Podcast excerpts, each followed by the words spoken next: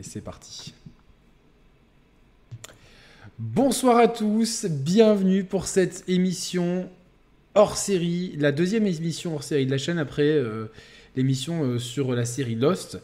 Une émission spéciale foot, ça fait longtemps qu'on vous, euh, qu'on vous la tease, qu'on vous la, que vous nous la demandé. La voici et je suis accompagné de deux invités de qualité. Thibaut, que vous connaissez déjà, comment ça va Thibaut? Bah, ça va nickel, écoute, depuis le temps qu'on parle de foot, là on va pouvoir euh, faire un hors-sujet foot. Ça se trouve, on, va parler de jeux vidéo dans le foot, et du coup, les, les gens qui voudront que du foot euh, vont dire euh, si vous voulez pas parler de jeux vidéo autre part. Mais non, non, ça va très bien, je suis très content d'être avec vous deux pour, pour parler de football ce soir. En plus, cette émission, c'est un peu ton, ton bébé, hein, parce que c'est vrai que tu, tu, tu as. c'est un peu dans, dans, tes plans, etc. Donc, il y a, je, je te, on a un peu la paternité à deux de, de cette émission. Mm. Et on est avec Mehdi. Alors, c'est pas le Mehdi habituel, c'est un autre Mehdi. Euh, alors, Mehdi, il travaille dans un cabinet d'audit et il euh, audite des clubs de football. Pour, pour raisons professionnelles, on ne va évidemment pas détailler euh, ses activités euh, ni les clubs qu'il audite. Mais donc, c'est quelqu'un qui connaît bien le milieu du ballon rond. On est très heureux de t'accueillir. Bienvenue chez les Chers Players. Mehdi, comment ça va? Écoute Yannick, je suis très heureux d'être avec toi. Ça fait longtemps que je vous suis euh, et sincèrement, je suis vraiment très très heureux. J'espère qu'on va passer une très belle soirée ensemble et que ça va être des débats euh, animés et argumentés et dans la bienveillance. Ah ben comme toujours, euh, comme toujours chez nous. Alors on a, on a, on a prévu, enfin moi j'ai prévu un petit programme après, mais je pense que c'est à ce stade de la saison, je pense que c'est le programme à tenir. Je, tiens quand même à préciser que, comme vous le savez, on n'est pas, journaliste, footballiste, enfin, sportif. On est trois amateurs de football. Et comme bah, sur cette chaîne, il n'y a pas vraiment de règles, hein, vous savez si vous regardez les émissions, euh, on s'est dit, bah tiens, pourquoi pas euh, en parler vraiment, parce que souvent on faisait des hors-sujets ou en fin de live on, parlait foot. On s'est dit, pourquoi pas faire vraiment une émission dédiée au foot. Et pour ceux qui râleraient, vous inquiétez pas, ça n'enlève rien au temps d'antenne jeux vidéo, parce que demain soir, vous avez une rétrospective sur la saga Metroid avec Disco Jack, avec Mathieu, le professeur Lance-Disque, et avec Christophe Mallet, l'auteur du bouquin Metroid euh, chez euh, Pixel Love, rien que ça. Et samedi soir, euh, pendant euh, Lyon-Monaco, donc euh, je, me, je le mettrai sur le côté, vous avez l'émission traditionnelle avec Roman. On a trois gros sujets super intéressants à vous livrer. Mais ce soir. Et qu'on salue d'ailleurs, Roman. Mais bien sûr, on l'embrasse bien sûr très salue. fort. Et lui qui, qui écoute très souvent l'after, j'espère qu'il écoutera cette émission. alors n'hésitez pas. Il a dit qu'il risquait de le faire. Il a dit ça pourrait l'intéresser. Ça pourrait l'intéresser. Après, bah, comme tout le monde, il manque de temps et on va pas le, le blâmer pour ça. N'hésitez pas à retweeter le, le, lien du tweet que je viens de, de publier sur. Alors, Solid Snake a raison. En fait, c'est pas midi ce soir, c'est Robert Pires qu'on a invité. Ah, c'est vrai, il y a, y, a, y, a, y a un, ah, y a un air de Robert Pires. Ouais, il y a un air de Robert Pires. Ouais. Eh bah, écoute, c'est la première fois qu'on me le fait. Donc, euh... Bah, écoute. Euh... Tant mieux, tant mieux. Euh, voilà. Bon, c'est dommage, j'ai pas son palmarès et son portefeuille, mais. Est-ce que tu as son talent? Non, bah non, sinon je serais, je serais devenu un professionnel du ballon rond. Mais tu t'es fait comme tout le monde les croisés, du coup tu peux, tu n'es pas devenu. Euh...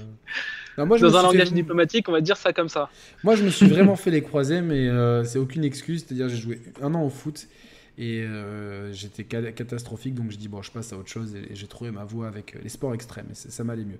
Mais j'ai toujours été fan de foot, fan de, l'AS Monaco, de l'Inter Milan et de l'équipe de France. Donc voilà, c'est les trois, les trois seuls clubs qui me font vibrer.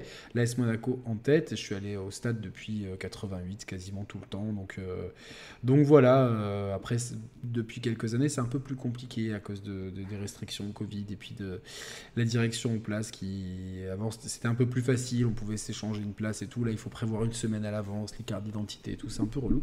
En tout cas, euh, le programme de ce soir, c'est évidemment euh, faire un bilan du mercato, parce qu'on a eu quand même un des mercatos les plus intéressants depuis euh, plusieurs années. Ça, c'est la première partie. Ensuite, on va euh, décortiquer le début de saison des cinq grands championnats. Alors, on s'excuse pour les ligues portugaises, russes, suisses et belges, mais on ne peut pas non plus parler de tout le monde. Et, et, et puis, même dans, dans, les grandes ligues, il y aura forcément, je pense à la Liga. La Liga, je pense qu'on va surtout se, enfin, parler des très gros clubs, parce que je Mais pense qu'aucun de nous regarde évidemment, dans, les dans, dans, tous les semaines. Dans toutes les ligues, hein, évidemment. Peut-être qu'en France, on a. On, étant, étant ah, France, Première Ligue Italie, je pense que toi, tu regardes tous les matchs. Euh, moi, je regarde, enfin, je regarde pas tous les matchs en Italie, attention. En tout cas, je regarde, tout, je regarde tous les matchs, euh, tous les gros matchs et tous les matchs de l'Inter Milan, ça c'est sûr. Ah, ah, merde, qu'est-ce qui se passe? Je sais pas pourquoi mon, euh, hop, mon YouTube s'est mis à, en route. Alors, hop, là, ouais. Mais du coup, voilà, on va, on va surtout se focus sur les, les grands Sur championnats. les grands championnats et puis euh, faire voilà, un peu d'un Bon, pronostic. après, s'il y a des questions par le chat, on se fera un plaisir d'y répondre. Évidemment. Évidemment, évidemment. Donc merci, vous êtes euh, bon, un peu moins nombreux que d'habitude par rapport, c'est normal, on n'est pas une chaîne de football, mais n'hésitez pas à retweeter, à partager l'émission. Alors on va commencer avec le mercato. Je pense qu'on est tous d'accord. L'événement, évidemment, c'est l'arrivée de Lionel Messi au PSG. Euh, bah, honneur aux invités. Est-ce que Mehdi, tu pouvais t'attendre à, ce qu'un jour Lionel Messi, Léo Messi parte de Barcelone? Moi personnellement, j'étais persuadé qu'il ferait toute sa carrière là-bas. Euh, ou alors je le voyais faire une pige aux States ou tu vois comme certains pour vivre un peu un rêve américain, etc. Mais euh, c'est c'est quand même un tremblement de terre dans la planète foot. Non, bah écoute, euh, si tu veux, moi j'étais euh, persuadé comme toi qu'il allait faire euh, un même pire que toi, si tu veux, dans. Enfin, pire. En tout cas, ma logique, elle était plus avancée que la tienne, c'est-à-dire que pour moi, il allait finir sa carrière à Barcelone. Euh, il allait signer un dernier bail de 2-3 ans et puis, puis terminer à 37 ans, 38 ans. Et donc comment tu as vécu ce transfert au PSG Enfin, bah écoute, le, le- signature, faut dire euh, ce qui est, le PSG a, a fait très fort. hein. Le PSG a fait très fort. Et en fait, finalement, on pouvait s'y attendre quand même que le PSG fasse très très fort d'une manière générale. Bon, Messi en tête de gondole, mais d'une manière générale fasse très fort. Pourquoi? Bah, Tout simplement parce que le fair play financier, maintenant, il n'existe quasiment plus. Ouais, donc ça veut dire que c'est variable quoi. Au Paris Saint-Germain, c'est open bar. Et, euh, et à partir du moment où en fait euh, on a su que Messi n'allait pas prolonger au, à Barcelone, il y avait deux solutions possibles. Il y avait Manchester City ou Paris Saint-Germain. Bien sûr. Mais euh, Manchester City, je les voyais, enfin personnellement, je les voyais pas mettre. euh, Il y avait l'argument, il y avait l'argument Guardiola éventuellement qui pouvait peser dans la balance.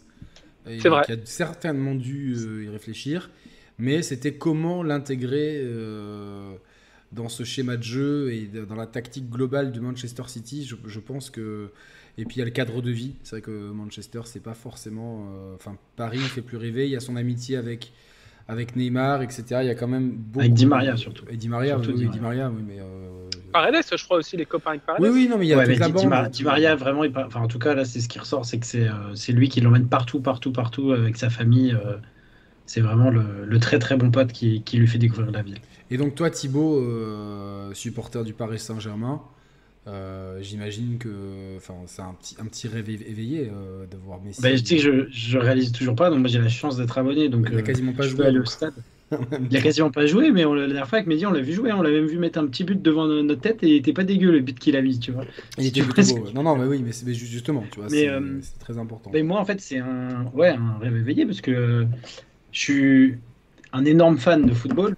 Qui dit énorme fan de football dit forcément fan de Messi. Parce que ce qu'il fait depuis des années, c'est- gigantesque sur le terrain. Enfin, moi, j'ai eu le nombre de fois où je me, je me matais des, des matchs de l'Argentine à 2h du mat où je regardais le Barça alors que j'aimais pas trop le club juste pour voir Messi jouer. Je les compte même plus. Il y en a d'avoir euh, peut-être une cinquantaine. On a tous fait ça. Non, non, bien sûr, ouais, c'est sûr que. Donc, tu vois, ce joueur-là, pour moi, il me.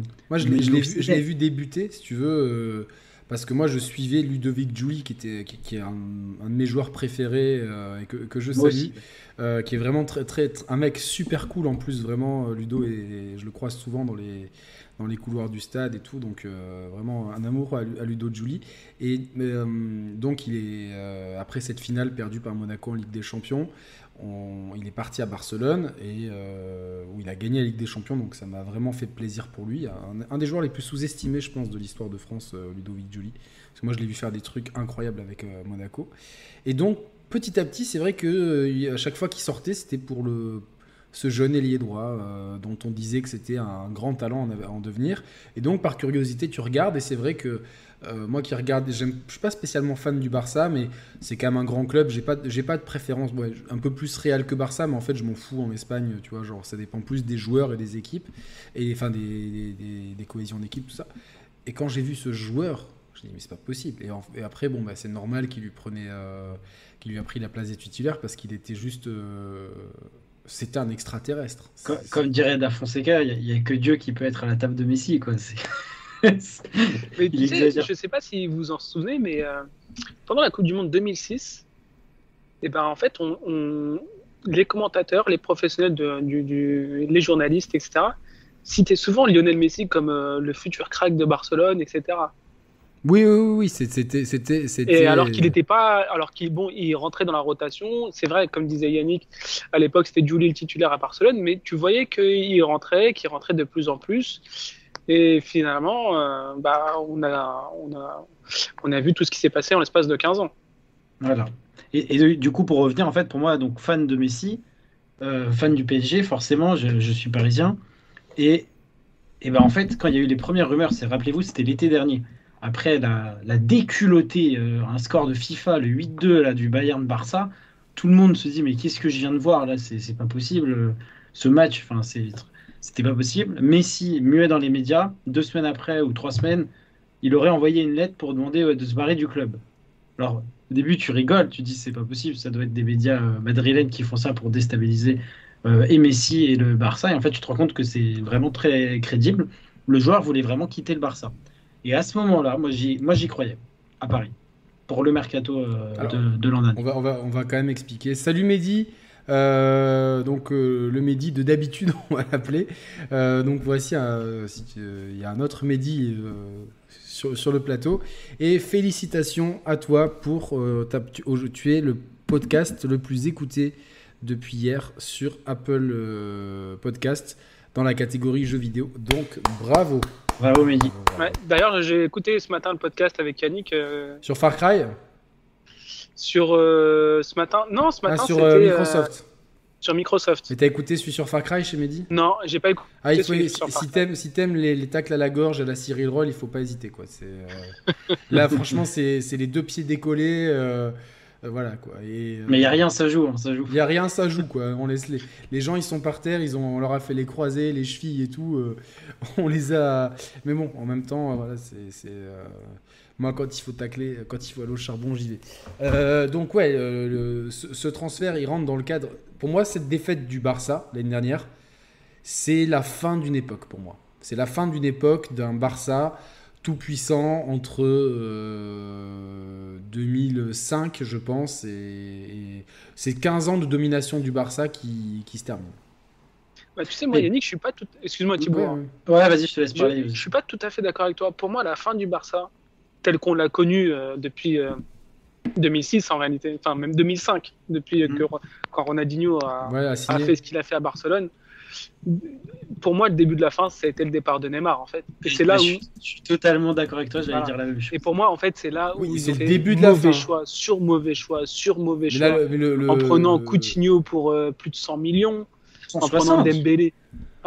Coutinho, c'est 160, hein, c'est 160. pas juste 100 millions. Non, plus de 100 millions. J'ai dit plus de Ah 100 ouais, millions. Plus de 100 millions. Dembélé, plus de 100 millions. C'est pas forcément des mauvais choix sur le papier. Coutinho, il, a, il, il marchait sur le à Liverpool. Tu vois, c'est, c'est, c'est, c'est- d'ailleurs, c'est un risque dans le Oui, football. C'est-à-dire que tu, Tu vois, sais pourquoi- jamais euh, si un transfert va être euh, Ah, productif ou non.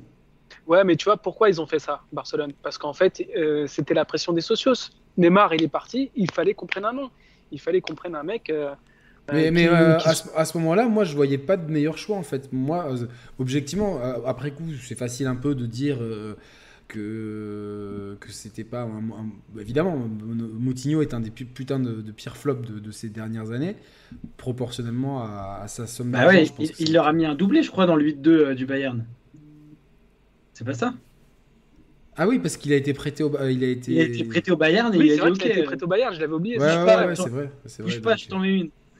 Mais euh, sur le moment, quand il signe à Barcelone, il est tellement fort avec Liverpool que tu te dis pas. euh, à ce moment-là, je, genre, je me rappelle. de- Hein de très très loin. À ce moment-là, c'était le meilleur joueur de donc, Liverpool. donc, tu, tu ne peux pas vraiment euh, incriminer le choix. Les joueurs qui s'intègrent pas, on en a vu partout. Tu vois, moi, je vois par exemple Yuri Tielemans qui était bon partout. Il, est, il a été bon partout, sauf dans mon club où il était. Mais Non, Yannick, je suis pas tout à fait d'accord. Parce que Tielemans, à Monaco, euh, moi qui suis la Ligue 1, il était pas mal. C'est juste que autour de lui, c'était l'époque un peu noire de la SM où euh, c'était un peu des, des bras cassés autour ouais, de lui. lui, Et c'était lui, le seul qui avait du ballon. Mais tu, quand tu voyais le Tu match, voyais tu qu'il avait le ballon, mais tu voyais il, il jouait avec le frein à main, tu vois quand même. Euh, Ouais, mais un- attends, Ya- Yannick, c'est c'est vraiment deux situations différentes. Coutinho, il vient en tant que superstar. Vous rappelez-vous, il est venu en hiver parce qu'il voulait attirer l'été. Le club ne voulait pas le vendre. Du coup, il est allé au, au bras de fer avec son club. Si je dis pas de bêtises, ils l'ont Ouais, foutu ouais, plus ou moins remplaçant euh, sur, sur- même en tribune, donc ça se passait mal. Donc le joueur, il arrive enfin en janvier pour un chèque monstrueux, parce que 160 millions, enfin c'était... C'est euh, 135 cent- apparemment, on nous dit sur le chat. Non, non, il y avait des bonus, c'était à 160. C'était 300 millions pour euh, Dembélé plus Coutinho. Et, justement, Liverpool voulait pas le vendre à 100, 120, ils ont mis des bonus de malade. Dembélé, Dembélé venait d'où? De... De Dortmund. Dortmund. c'est ça, ouais. Il était resté, je crois, un an ou deux ans max, mais il était Il pas. était à Rennes à la base, non? Il était à Rennes, ouais, tout à fait. C'est son club formateur. Et pareil, à Dortmund, donc- à Dortmund, il est très bon. Mais même à Barça, il est, il est bon, c'est juste qu'il a une hygiène de vie immonde. Bah, c'est juste qu'il est tout le temps blessé en fait. Ouais, mais quand il Et joue, que il est pas euh, parfois il, il- il rate des trucs euh, qu'il n'est pas censé rater, tu vois. Euh, Il y a deux ans en, en Ligue des Champions, en demi-finale ou quart de finale, je sais plus, contre Liverpool, il a la balle de 4-0, il met le 4-0, terminé, euh, il la met pas, il se loupe et au retour, bah, c'est à Liverpool, de ça. Liverpool gagne 4-0. Mais tu vois, Alors- pour moi, ça, c'était en 2018, c'est ça, Liverpool?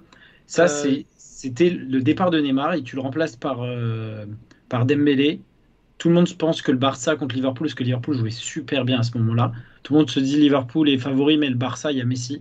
Et c'est à ce moment-là, en fait, où tu t'es dit le Barça, c'est devenu. Il n'y a que Messi, quoi. faut compter que sur lui. C'est-à-dire qu'il n'y a plus le, le trident d'attaque euh, MSN y avait on- reviendra sur la Liga après, on va juste euh, rester. je- Mais, je- mais non, mais c'est pour, c'est pour le, le départ de Messi. Oui, à ce moment-là, on demandait en fait qu'à Messi contre Liverpool. Rappelez-vous, c'est lui qui avait fait un super match quand il y a eu 3-0 pour euh, Barça Liverpool. Ouais, ouais, je me rappelle. et c'était vraiment que Messi. Et du coup, à partir de ce moment-là, en fait, tout le Barça reposait sur lui, mais uniquement sur lui. Parce que du coup, derrière, il y avait des joueurs moyens. Et je pense c'est à partir de là où il a vu en gros que il avait trop de pression, même pour lui, euh, sur les épaules. Et au bout d'un moment, il s'est dit je vais pas finir ma carrière au Barça parce que ça fait depuis 2018, on était en 2021, 2020, ça fait 2-3 saisons que j'ai trop de pression, que je ne peux pas l'assumer tout seul et que je ne peux pas gagner des titres parce qu'il y a trop de choses qui ne vont pas au Barça. Et c'est pour ça qu'il avait demandé donc euh, à partir l'été dernier. Et tu vois, Thibaut, moi je suis partiellement d'accord avec ce que tu dis parce qu'en fait, je pense pas que c'est la pression parce que les joueurs comme ça, euh, tu vois, euh, ils, ils- ils se nourrissent de pression. Je pense qu'il s'est dit le Barça n'est plus le Barça que moi j'ai connu. Je ne pourrais, j'ai potentiellement moins de chances de gagner des titres. Et c'est pour ça qu'en fait, à chaque fois qu'il aussi, prolongeait, tu vois, donc, il ne euh, prolongeait que un ou deux ans. Ah bah et totalement. Et puis aussi comme ça, il pouvait prendre des très gros salaires parce que tu vois ça, pour moi ça rentre dans le débat euh, départ de Messi, mais le salaire que lui a versé le Barça, on est sur euh, des, les, plus gros comptes. Même en NBA, ils n'ont pas des salaires comme ça. Ils ont signé un deal 555 millions sur 4 ans.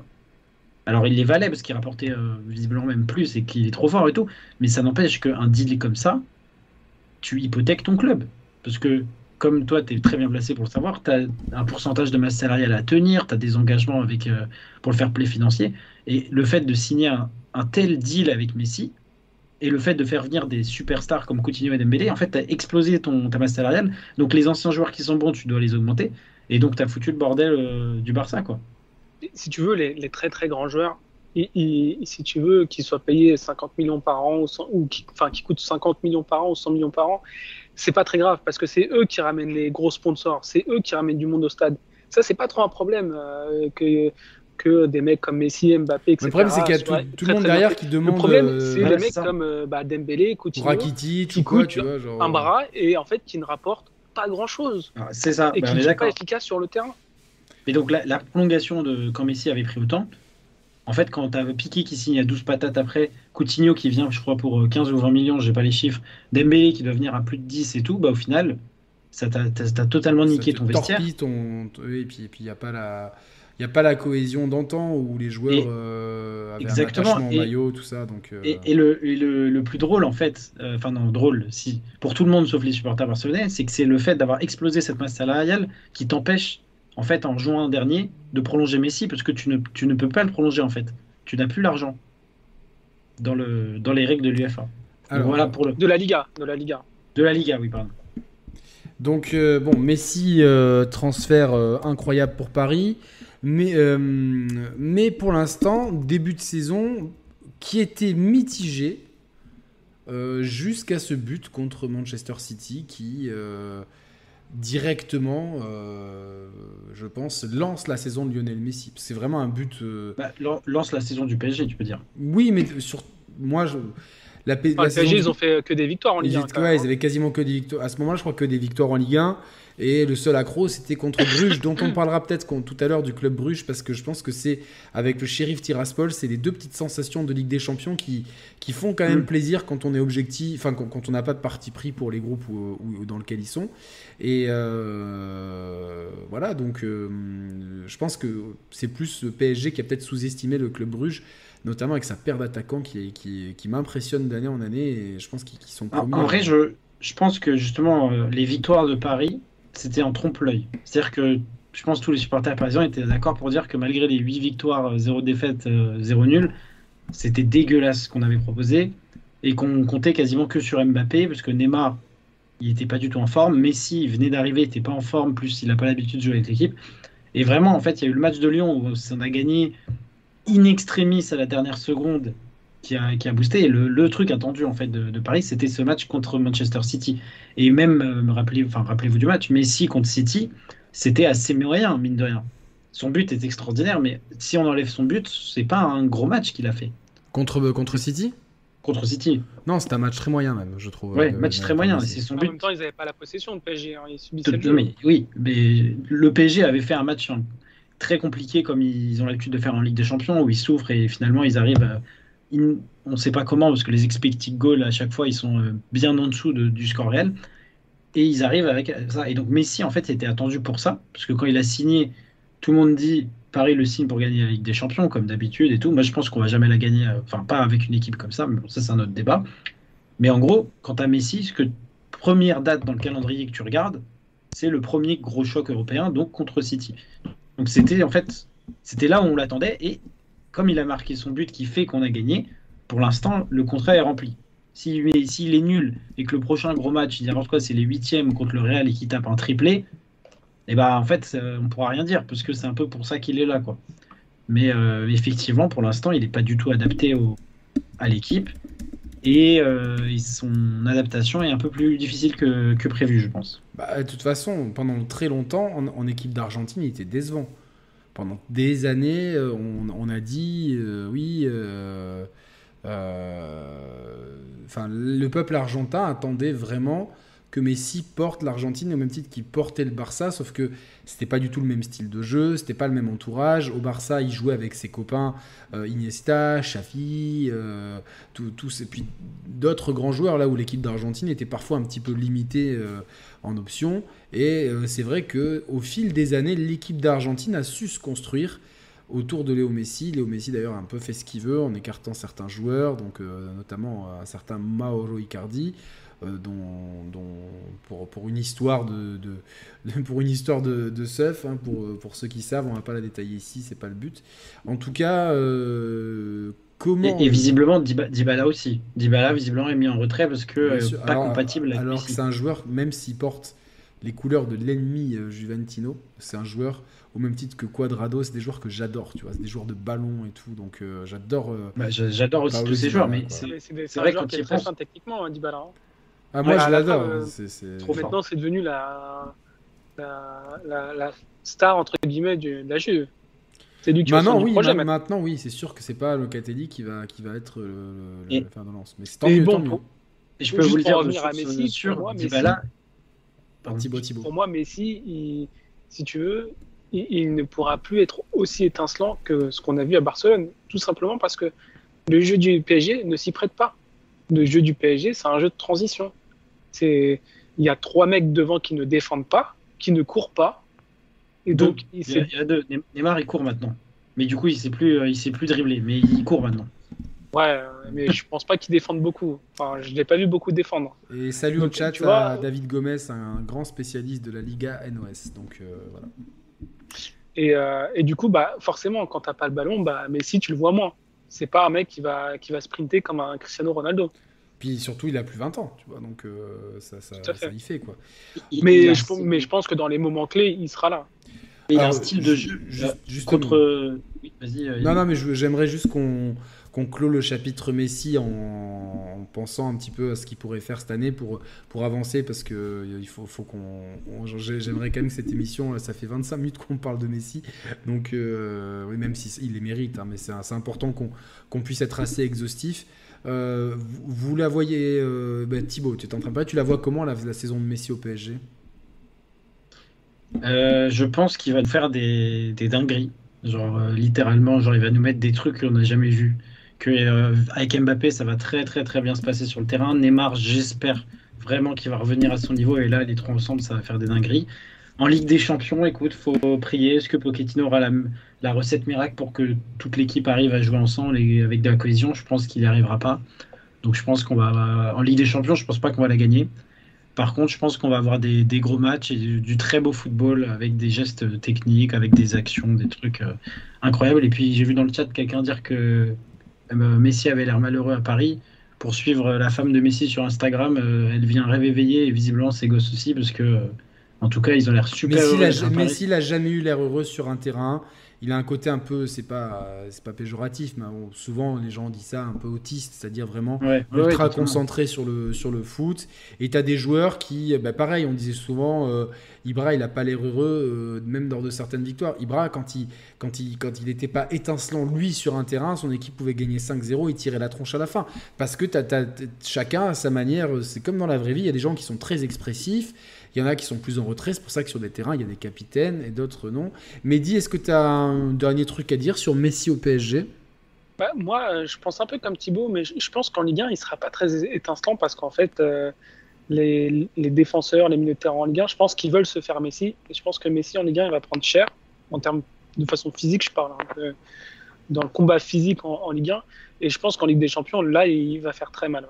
Je pense que Messi et Mbappé ils vont faire une très grande saison. Euh, Neymar, je pense qu'il va pas faire une très bonne saison. On, parlera du PSG après dans le volet Ligue si, Si je peux me permettre juste pour rebondir, ce que tu dis, moi je pense pas. J'ai l'impression que les, joueurs, tous les joueurs respectaient énormément Messi beaucoup plus que ce qui respectait Neymar ou Mbappé où ils avaient envie de les casser. Messi, j'ai l'impression que c'est c'est plus grand en fait que tout ça et que les, joueurs sont admiratifs. Donc j'attends beaucoup de voir euh, au Classico avec l'OM, voir s'il y a vraiment des mecs qui vont essayer de le tuer et de finir sa carrière, ou si au contraire ils vont essayer de le, jouer en mode c'est le meilleur joueur du monde, je vais essayer de faire le meilleur match contre lui et tout. J'attends de voir. Après, moi, vu, vu, la dernière, vous avez vu la dernière recrue de l'OM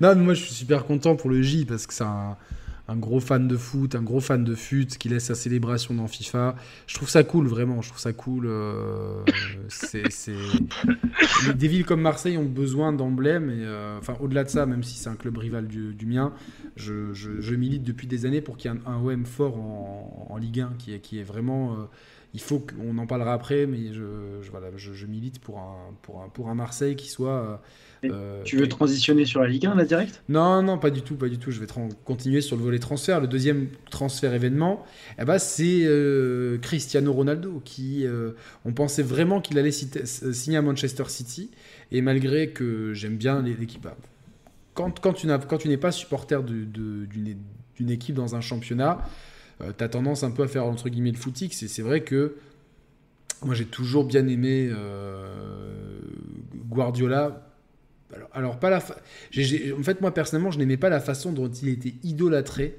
Et surtout, euh, un épisode qui est, toujours en travers de ma gorge, c'est quand José Mourinho lui donne une leçon tactique en 2010 avec l'Inter. Alors que je pense que cette année-là, c'est le meilleur Barça de l'histoire. Vraiment, euh, c'est c'est l'année 2009-2010, c'est enfin 2008 de 2008 à 2010, le Barça ils sont incroyables. Et, 2011 euh, aussi, hein, très très Voilà, mais c'est cette période-là, cette période-là, ils sont incroyables. Et du coup, euh, les gens étaient dégoûtés en fait que l'Inter ait gagné. En disant, et les gens ont résumé ça ah oui, l'Inter est une équipe qui, joue tellement défensif qu'ils font jouer Samuel Eto'o arrière gauche. Alors qu'en fait, mm. Tu as juste gagné 3-1 à l'aller où tu as eu beaucoup plus d'occasions que le Barça. Donc les gens, ils ont oublié qu'à l'aller, euh, on les avait complètement maltraités. Et au retour, tu te fais expulser Thiago Motta, toi qui es supporter de Paris, tu sais à quel point Thiago Motta dans une équipe était un joueur clé, vraiment. Donc de perdre, ah bien sûr. De perdre ton joueur clé au Camp Nou contre une équipe qui est une machine de guerre, tu vas faire quoi? Tu vas essayer de marquer des buts pour t'en prendre, pour finir, euh, finir euh, par perdre 8-0 pour, euh, pour satisfaire le public? Non, José Mourinho, il a fait ce qu'il fait. Et à partir de ce moment-là, il y a eu un espèce de, c'est là à partir du moment où SoFoot a commencé à me gonfler avec tout le respect que j'ai pour eux et tout. Merci Tony Boy pour ce gentil don de 9,99€. Euh, euh, merci beaucoup. Moi j'étais abonné à SoFoot depuis quasiment le début, mais c'était toujours une surintellectualisation du football avec Guardiola. c'est comme si le football devait être quelque chose d'intellectuel, euh, avec, euh, avec des gens un peu comme Leonardo Jardim, tu vois, qui, qui étaient plus des psychologues que des, que des entraîneurs de foot. Et au final, bon, bah. Donc à partir de là, Guardiola, euh, j'ai toujours aimé, mais, le, mais l'image qu'on en avait, on en faisait trop. Et je suis très content qu'il ait eu le parcours qu'il ait eu, tu vois, qu'il n'ait pas non plus été une superstar, qu'il ait appris aussi au Bayern, à City, tout ça. Et donc, du coup, bon, pour revenir à l'Angleterre, j'ai, City, forcément, c'est une équipe qui qui est magnifique à voir jouer. Quand elle joue bien, c'est. pour moi, c'est ceux qui jouent le meilleur football au monde, hein, City. Alors, il y a juste un truc.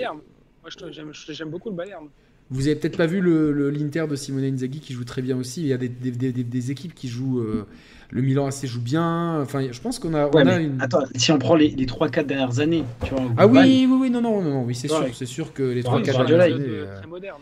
Mais en tout cas, moi, ça m'aurait fait vraiment bizarre de voir Cristiano Ronaldo sous les couleurs de City. Je, me, je me, serais dit, et je suis très content qu'à la dernière minute, euh, Manchester United se soit bougé et que il ait fait, euh, il ait choisi peut-être quelque chose de, moins évident. Hmm tu sais qu'il a vraiment fait euh, tout décider, donc évidemment, c'est Ferguson. C'est Ferguson, bien sûr. Il le dit que Manchester United, c'était un club. Enfin, tous les clubs en Angleterre ont une énorme histoire. Tu vois là, on, les gens ont oublié Newcastle et je suis très content qu'il y ait peut-être un Saoudien qui achète Newcastle. Newcastle, c'est un club mythique. Et c'est pas peut-être, c'est signé. Ah, c'est signé, oui, bien sûr. depuis jeudi dernier. C'est d'ailleurs, je rebondis sur ce que Yannick dit. Enfin, peut-être que les gens ne le savent pas, mais le stade de, Newcastle, c'est un stade qui fait plus de 50 000 personnes quand même. Hein. Oui, Saint James Park, 52 000. Oui, mais c'est une. On a d'ailleurs, c'est vraiment on l'a qualifié de cathédrale, quoi. Tu vois, oui, Newcastle. Euh, ouais, ouais, mais bon, juste pour en revenir à Cristiano Ronaldo, à Manchester United, moi, je trouve que Manchester United s'est réveillé quand même assez tard parce qu'on le savait depuis le début du mercato que Cristiano allait partir de, la Juve. La preuve, c'est que. Il a, euh, mandaté le PSG euh, tout le mercato pour venir. Pas que, je te le dis, pas que. Oui, beaucoup de clubs, mais. Euh, on le sait, on le sait, ça, ça, circule dans, dans le milieu. son agent, Mendes, il a appelé tous les clubs, tous les gros clubs ou les clubs qui avaient de l'argent pour prendre Cristiano. Je peux même vous dire un truc, euh, c'est-à-dire qu'il a même eu euh, un entretien euh, privé avec le propriétaire de l'AS Monaco. Donc c'est connu. Je, je, confirme ce que Yannick dit. Je... Et il y a beaucoup, il y a beaucoup de rumeurs. On me l'a dit aussi. Il y a beaucoup de rumeurs parce qu'en fait lui il adore, bah, forcément, la vie à Monaco. Elle est douce, elle est sympa. Il, il il pense aussi à ses enfants, tu vois, scolariser ses enfants dans une ville ultra sécurisée avec un top, une top qualité d'enseignement, où il peut sortir dehors sans se faire ultra emmerder parce que, ah, parce que tu vois, genre, tu peux croiser ici. Enfin, euh, c'est vraiment, moi, j'ai combien de fois j'ai croisé Djokovic à Carrefour avec son caddie tout seul, tranquille, sans personne, tu vois. Donc, euh, non, mais c'est important, tu vois. C'est impossible euh, dans, dans les autres Ouais, évidemment, mais c'est important. Et donc beaucoup de rumeurs disent, on ne saura jamais le fameux de l'histoire, que si Monaco s'était qualifié en Ligue des Champions, il aurait pu rejoindre et puis il était aussi excité par le fait de pouvoir euh, éventuellement ah, concurrencer Lionel Messi. Je pense qu'il aurait bien voulu, mais je pense que si Manchester United, quand à l'époque Ronaldo, à l'époque en juin-juillet, il disait je voulais venir, ils, avaient préparé le contrat. Il aurait signé. Évidemment, mais c'est-à-dire que bon après. Il se, laissait, se laissait rien de fermer et, et visiblement c'est quand City avait le contrat limite rédigé prêt à l'envoyer United s'est dit ah bah merde, on se fait voler. Euh, enfin, le rival va choper des trucs, les fans vont pas être contents. Euh, Ronaldo, ce serait pas dégueu dans notre équipe, il va nous rapporter plus d'argent. Et hop, ils ont, ils ont fait le truc en. En plus, il coûtait, il coûte pas trop, il a pas coûté trop cher. Non. Que ce soit en termes de salaire ou en termes de transfert. Bah, c'est surtout vu ce qu'il rapporte et vu euh, le, en termes d'image. Et puis même sportivement, sportivement, sportivement, immédiatement. Moi, moi, j'ai vu tous les matchs de, de United quasiment. J'ai peut-être j'ai vu que les résumés, je crois, de. de, United, juste avant qu'ils viennent, ça jouait très très bien déjà. Ça, ça, jouait déjà très bien, mais il a, il a vraiment pour faire un parallèle avec Messi, et c'est pas pour. Euh, pour euh, moi, moi j'ai jamais eu de préférence. C'est-à-dire, pour moi, les comparer, en fait, déjà, pour moi, ça n'a aucun sens. C'est-à-dire qu'ils jouent à des postes similaires, sur le front de l'attaque, ils sont plutôt polyvalents, euh, mais c'est des profils très différents, avec des philosophies de jeu très différentes. Il euh, y en a un qui, est, qui je pense, qui a un talent naturel énorme, enfin peut-être le plus grand de l'histoire du foot, c'est Messi. Cristiano Ronaldo a, du talent, mais Cristiano Ronaldo est une bête de travail sur le physique notamment. Euh, donc euh, c'est. CR7 c'est le meilleur finisseur, mais ici on peut dire c'est le meilleur passeur aussi. Hein. Ouais, tu peux le prendre et comme ça, mais Messi a eu, des, a eu des années où il était extrêmement bon en finition. Il finissait meilleur buteur avec combien de fois de, de, de- de Liga et tout. Donc, euh, Non, moi, mais c'est deux, deux, c'est deux Quand on aime le foot, enfin, c'est moi, deux joueurs stratosphériques Voilà, avec moi- deux moi, styles j'ai- complètement différents. oui, mais moi je Et les aime autant. Tu vois, tu vois, ce que tu dis, Yannick, je suis en partie d'accord. Et bon, ça, c'est c'est un peu. Parfois, tu sais, tu as des idées où tu es d'accord avec toi-même. Et tu sais, parfois, tu, tu te dis, ouais, j'ai. Je suis d'accord, mais pas tout à fait, tu vois. Alors, c'est vrai qu'on peut dire que Cristiano, c'est un mec qui, fait, qui bosse beaucoup, mais en fait, ça serait trop réducteur de dire ça. non, parce ça, veut- faut ça pas veut dire croire, que hein. Messi bosse, bosse Messi- pas. Voilà, donc, euh, Exactement, alors, Alors, que Messi, moi, Messi, je le sais aussi, c'est un mec qui bosse, faut pas croire. D'une manière différente de Cristiano, mais tu vois, c'est un mec, par exemple, au fil des années, il, il a, il a une, une hygiène de vie plus saine maintenant. Tu vois, avant, il vomissait sur le terrain, maintenant, tu vois plus vomir sur le terrain. Maintenant, il, Au il PSG, mange je de peux le dire, façon beaucoup plus équilibrée. euh, il arrive à l'entraînement toujours en premier, euh, une heure, une heure et demie avant, avec Di Maria justement. Ils font leurs ateliers de- d'entraînement avant l'entraînement euh, général. C'est Messi, c'est pas juste euh, l'autiste surdoué qui se ramène et qui, qui arrive au dernier moment. Non, c'est un vrai bosseur C'est clair, c'est clair, c'est- vraiment. euh, De toute façon, c'est, c'est- c'est- on a eu énormément de chance de voir ça de notre vivant. Tu vois, moi, je me, je me dis, en tant que fan de foot, j'ai vu jouer Maradona, j'ai vu jouer Zidane, j'ai vu jouer euh, Messi, j'ai vu jouer Ronaldinho, j'ai vu jouer euh, Ibrahimovic, enfin, euh, Cristiano, j'ai vu jouer Mbappé, Henri Bergkamp, Hen- Henri, je l'ai vu débuter, et puis euh, en plus, bon, euh, le, le- le hasard fait qu'il il sortait avec le, le- la sœur d'un pote à moi, donc j'ai- j'étais même, on, était, on se connaissait, tu vois, on était, je vais pas dire potes, mais nous, on était des morveux de 13-14 ans, lui, il était 17 ans, et quand on le croise dans la rue, on faisait comme ça, et tout, tu vois, pour sa moustache et tout. euh, et euh, pardon euh, Adriano voilà, voilà. Enfin, moi, je, suis tellement heureux d'avoir vu Adriano je, pourrais faire une émission entière dédiée à Adriano euh, qui a été mon, le joueur qui m'a le plus euh, et, le, vrai Ronaldo enfin le vrai Ronaldo original comme on dit en tout cas le transfert de, Ronaldo à Manchester United pour moi ça fait de Manchester United ça, ça, c'est pour moi Manchester United euh, remonte en fait sur euh, un pied d'égalité avec les autres. C'est ce qui manquait à Manchester United pour prétendre à vraiment euh, peser à fond, tu vois. Alors qu'ils ont, ils ont perdu l'année dernière la, la finale de la Ligue Europa, ce qui nous a fait putain de passer un tour préliminaire. Ils sont- il me semble qu'ils sont arrivés deuxième de première ligue l'an dernier, United. et c'est deuxième l'an dernier? Ouais, c'est une saison un peu semble, Parce que particulière. Liverpool était dans les choux. Liverpool, ils sont arrivés quatrième. Ouais, ils sont arrivés quatrième et c'est euh, Chelsea. Attends, bah je. on- on- Chelsea ils se sont mis à jouer depuis qu'il y a Tourelle. Donc, euh, En tout cas, oui, c'est vrai, mais euh, super. euh, on parlera du recrutement de Chelsea après, évidemment, c'est un des plus gros. euh, on parlera, juste après, on parlera de Lukaku. Mais en tout cas, voilà, pour moi, il y avait quand même une classe d'écart entre, sur le papier, en tout cas, entre City et United. Avec... Et là, je trouve que on va avoir. Moi, je trouve qu'on va avoir une première ligue de- du feu de Dieu cette année. Parce que c'est Mm. Liverpool est revenu, Chelsea euh, a- fait le, le recrutement qu'il fallait, euh, Manchester United et Manchester City sont là. Euh, après, on peut toujours regretter que Leicester, qui était là depuis, depuis plusieurs années, soit ait fait un mauvais début de saison. On attend toujours qu'Arsenal se réveille, euh, voilà. Donc, euh, Ouais, je pense qu'Arsenal, ils se réveilleront pas, Yannick. hein. pas, pas tout de suite, moi, je mais pense tu peux si. arriver demain. Moi, je pense que si. On en, on en reparlera dans la première ligue, mais je suis aussi un, un, on va dire, fan d'Arsenal et je trouve que les médias les ont enterrés très très très vite. Mais bon. Mais euh, pour finir avec Ronaldo aussi, il y a un truc qui est dingue, c'est que Messi et Ronaldo, on peut dire, c'est les deux euh, icônes médiatiques des 20 dernières années du football. Le transfert de Messi, ça s'est bouclé en 5 jours. Celui de Ronaldo, c'est limite la saga de Twitter du vendredi soir, le samedi matin, il a signé quoi. Oui, si mais, mais parce que. Parce que personne voulait, rapidement. faut dire la vérité aussi, personne voulait acheter Cristiano. Oui, en mais ça fait, n'empêche Le que PSG ne voulait pas. C'était dingue Euh, la manière dont ça s'est fait aussi rapidement. Genre, parce que non, mais ça c'est la spécialité de George Mendes. Il a toujours bouclé. Moi, je l'ai vu sous mes yeux boucler un deal avec justement euh, Manchester United. Euh, et d'ailleurs, j'étais tellement furieux. C'était le fameux dernier jour du mercato. euh, où, Martial. Avec Falcao, non, avec, avec son Falcao, téléphone au avec son stade. téléphone au stade. Ah oui. Et j'étais juste derrière et je, et je, je fulminais et je, je voyais, euh, moi j'étais là, je me dis c'est pas possible. Et que, après, quand on connaît les dessous du truc, donc pareil, le deal s'est fait ultra rapidement. C'est-à-dire que l'histoire telle qu'elle est, c'est-à-dire que Falcao s'entraîne, il veut jouer le match, lui, il pense pas du tout à un transfert. Il est content comme ça, euh, il a signé à Monaco, sa famille se plaît. Et en fait, c'est-à-dire que là, le fair play financier, euh, bah, ça va pas.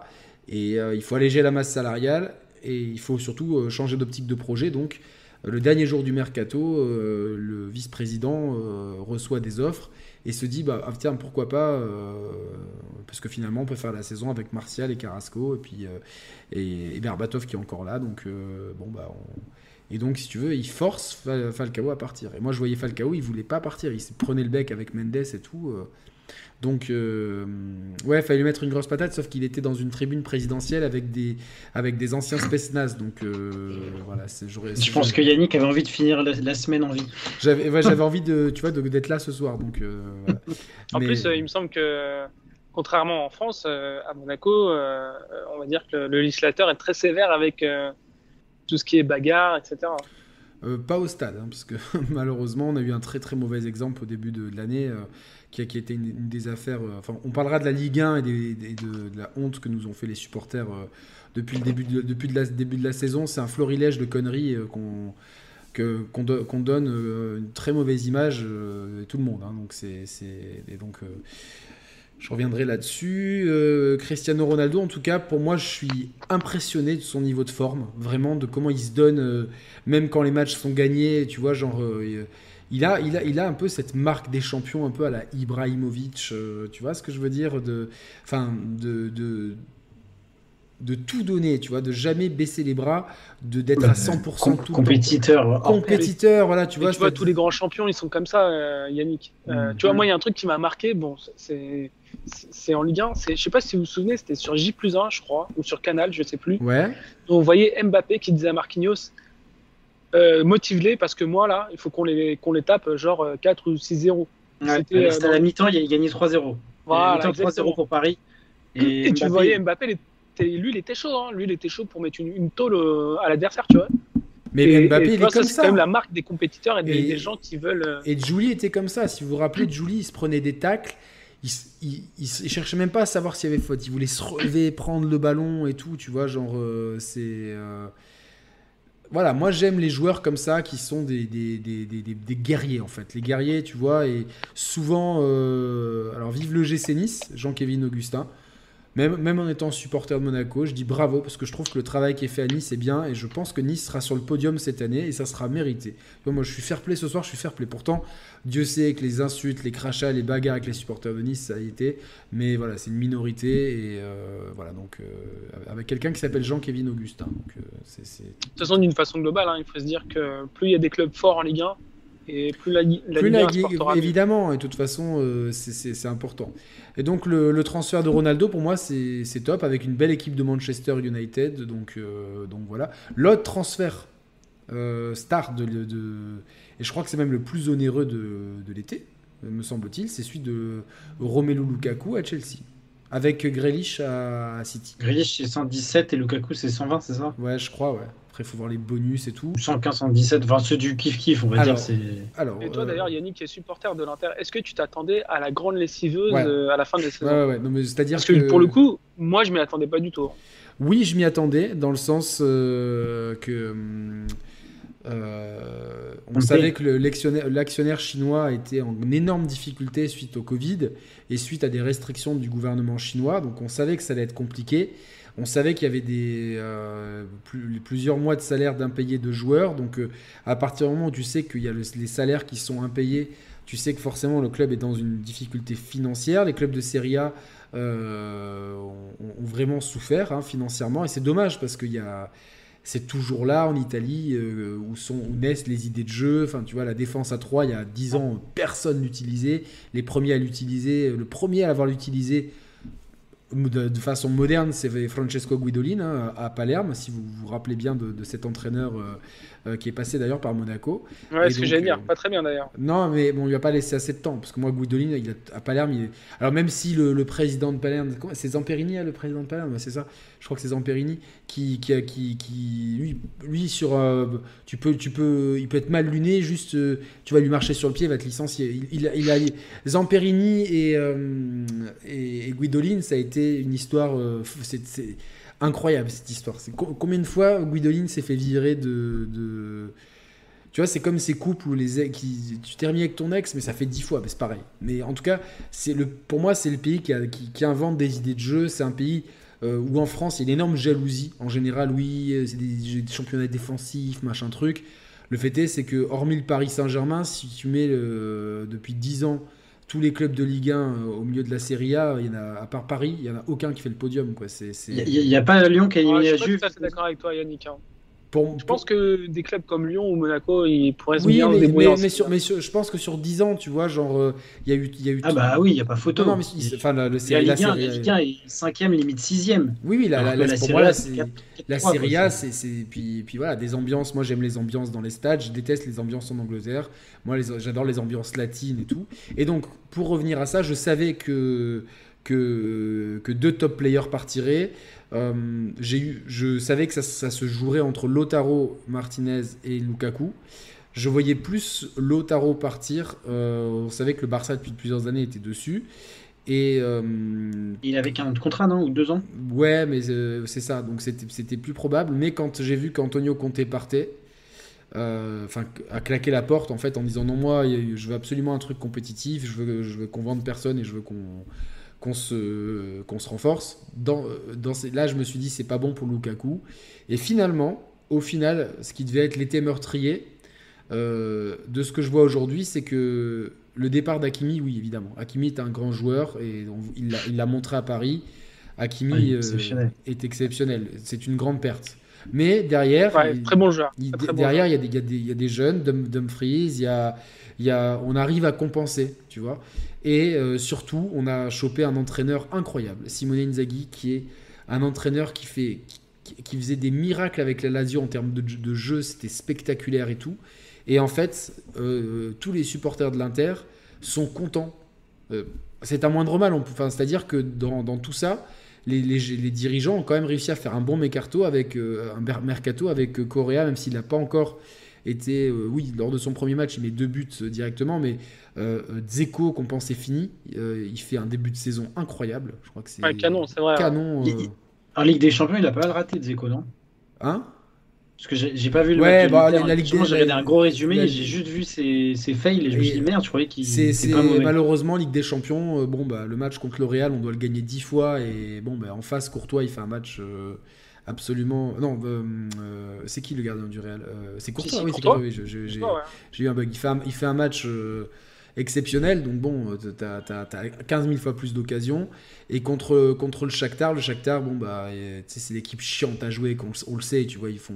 Voilà, donc, euh, Ça joue, hein, le Shakhtar. Hein. bah, ils ont, tu vois, euh, j'ai trouvé que Monaco sur les deux matchs était au-dessus, mais bon, c'est.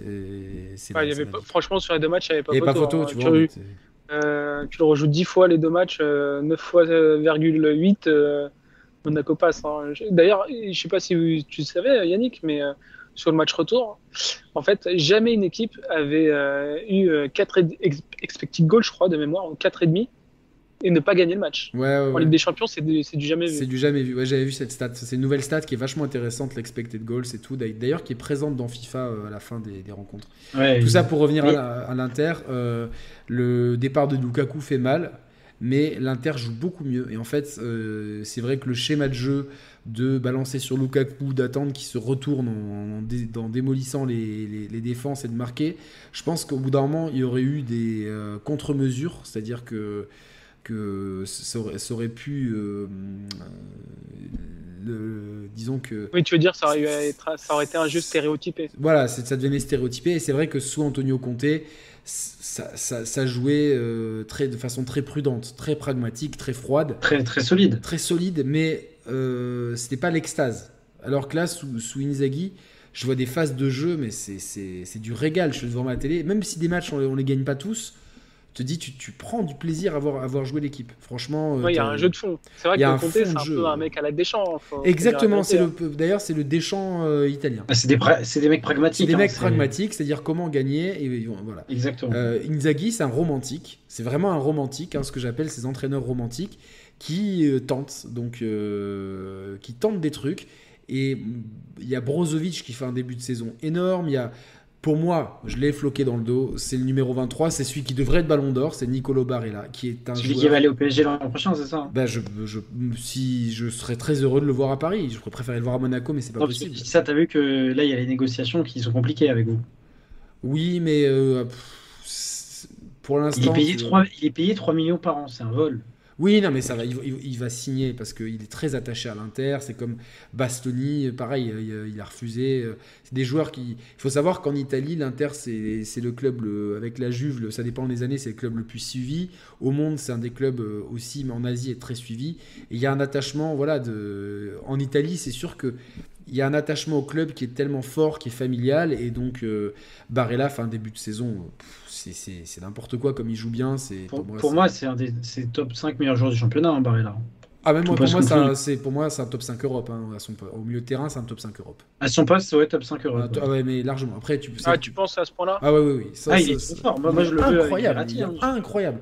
Euh, si tu fais ça avec Verratti, euh, le problème c'est que Verratti il est toujours emmerdé par ses blessures. Lui, il est, il est rarement blessé. C'est un combatif. Tu Enfin, Verratti, il est surtout emmerdé par son hygiène de vie. Oui, Oui. mais Barella, une hygiène de vie, tu vois, il a, il a déjà trois enfants avec sa femme et tout, donc, euh, donc voilà, donc finalement, le départ de Lukaku, il a été compensé avec euh, deux autres attaquants qui sont tu- tu- avec deux profils très différents. Le profil Zeko, hein, vraiment le joueur en pivot, etc. euh, très bon Vétéran, finisseur. pas très cher. Vétéran, pas très cher, qui connaît la série avec une bonne hygiène de vie, une bonne mentalité de gagneur, etc. etc. En Et plus, faut, faut le dire, un bon joueur. hein. c'est un très bon Ah joueur oui. Qui, qui a souvent été dans un club euh, dans un club en difficulté et qui a souvent porté le club en difficulté. Ça fait plusieurs années qu'il veut aller à l'Inter et que l'Inter le veut, donc ça, ça a finalement pu se faire. Et Tuku Correa, qui était le petit poulain de, de Inzaghi à la Lazio. Pour l'instant, le début est un peu compliqué, mais et puis en plus, Lotaro Martinez est un excellent attaquant, donc euh, donc euh, Perisic euh, revient bien, Brozovic euh, fait un très bon début de saison, Vidal est très motivé. Derrière la charnière De Vrij, Bastoni, ça, Ça marche bien. ça marche De- bien. Alexis Sanchez, il est toujours chez vous ou pas? Ouais, mais on va s'en débarrasser parce que parce qu'il joue pas et parce que c'est hein. c'est ouais c'est c'est C'est dingue, c'est dingue à quel point il, il est devenu carbonisé en très ouais peu de mais temps. voilà c'est c'est un En peu fait, oui, comme mais ça. enfin, tu vois, euh, ce joueur, en fait, euh, il s'est il s'est éteint euh, de saison en saison. Tu vois, Bah. c'était un lent déclin, un lent À déclin, Manchester. un lent déclin, tu vois. À Manchester, je, me- je me, je me rappelle, euh, Arsenal, il portait le club littéralement. hein. Arsenal, il Oui. était monstrueux. Il y a eu l'échange avec, parce qu'il voulait, euh, je sais plus, 20 ou 25 millions, Arsenal voulait pas lui filer. Il y a eu l'échange avec Mkhitaryan, il arrive à United. Tous les mecs d'United, ils étaient dingues en mode on a signé un méga top player et tout. Et il a jamais marché avec eux. Après, il été prêté à l'Inter. Ça n'a pas trop marché. Si c'était pas trop mal, c'était euh, c'était pas trop mal, mais il y, a- il y avait euh, il a jamais été titulaire indiscutable en fait. Ouais, alors ce joueur, quand il était à son top à Arsenal ou même à la base à Barça ou avec le Chili, avec le Chili, euh, pourquoi Messi a pas gagné de Copa América? Parce que Alexis Sanchez et tout- toute son équipe du Chili leur en ont pris deux en finale. Ouais non non mais mais, c'était Parce un que c'était plus un collectif que c'est des- un Ouais, mais collectif. une somme d'individualité. le Ah, chef de le- file Parce qu'en avec, Argentine, euh, c'est- avec ce Vidal. n'était pas le cas. Ouais, ouais, ouais, non, Mm. non, mais c'est. tu vois, c'est- comme Eriksen, tu vois, euh, il a jamais été euh, euh, éblouissant sous le maillot de l'Inter. Après, on, bon, on attendait cette saison-là parce qu'il y avait eu toujours des circonstances atténuantes. Bon, mais cette saison-là, ça, on est juste content qu'il soit encore en vie. Encore. Et euh, bah, pareil pour euh, Canaloglu qui était incroyable avec le Milan AC. Pour l'instant, c'est un peu la déception du mercato interiste euh, qui est pourtant venu gratuitement.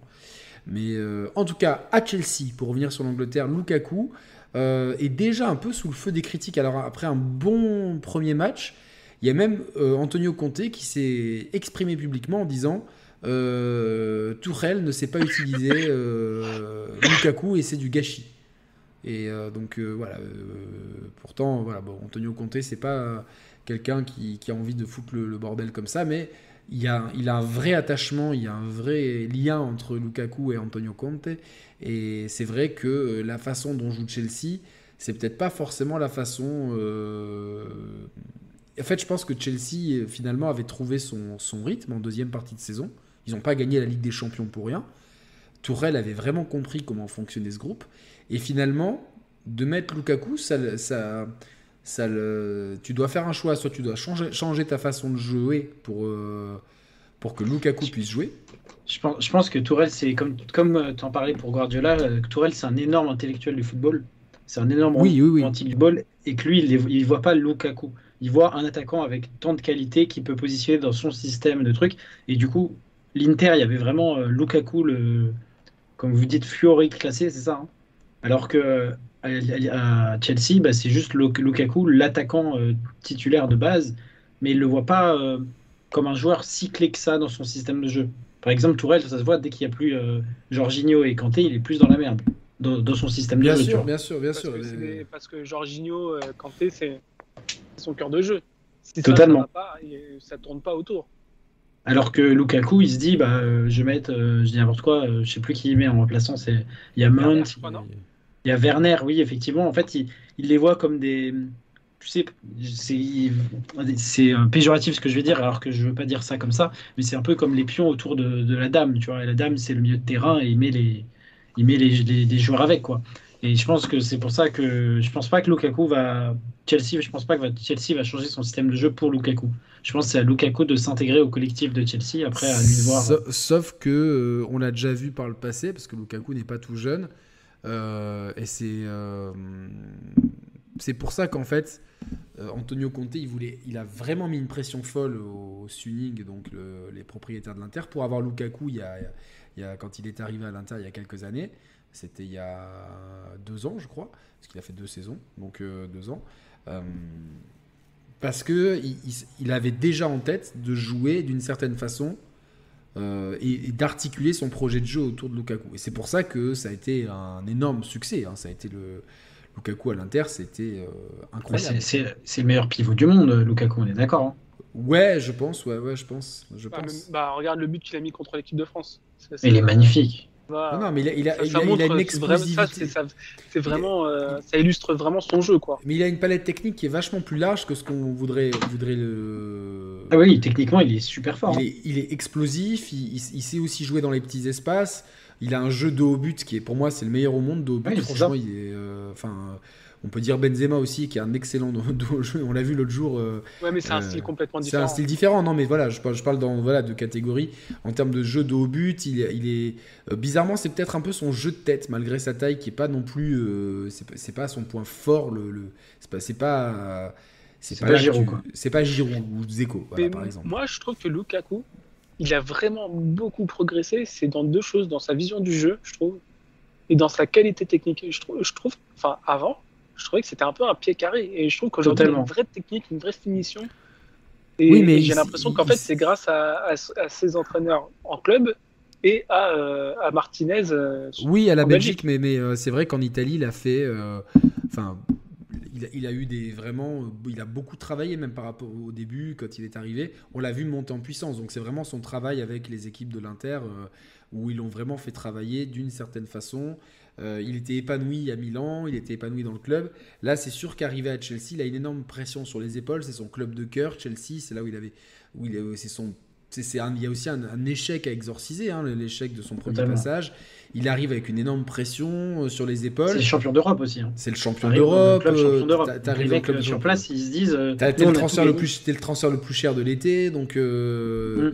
voilà, il y, y, a énormément de choses et finalement.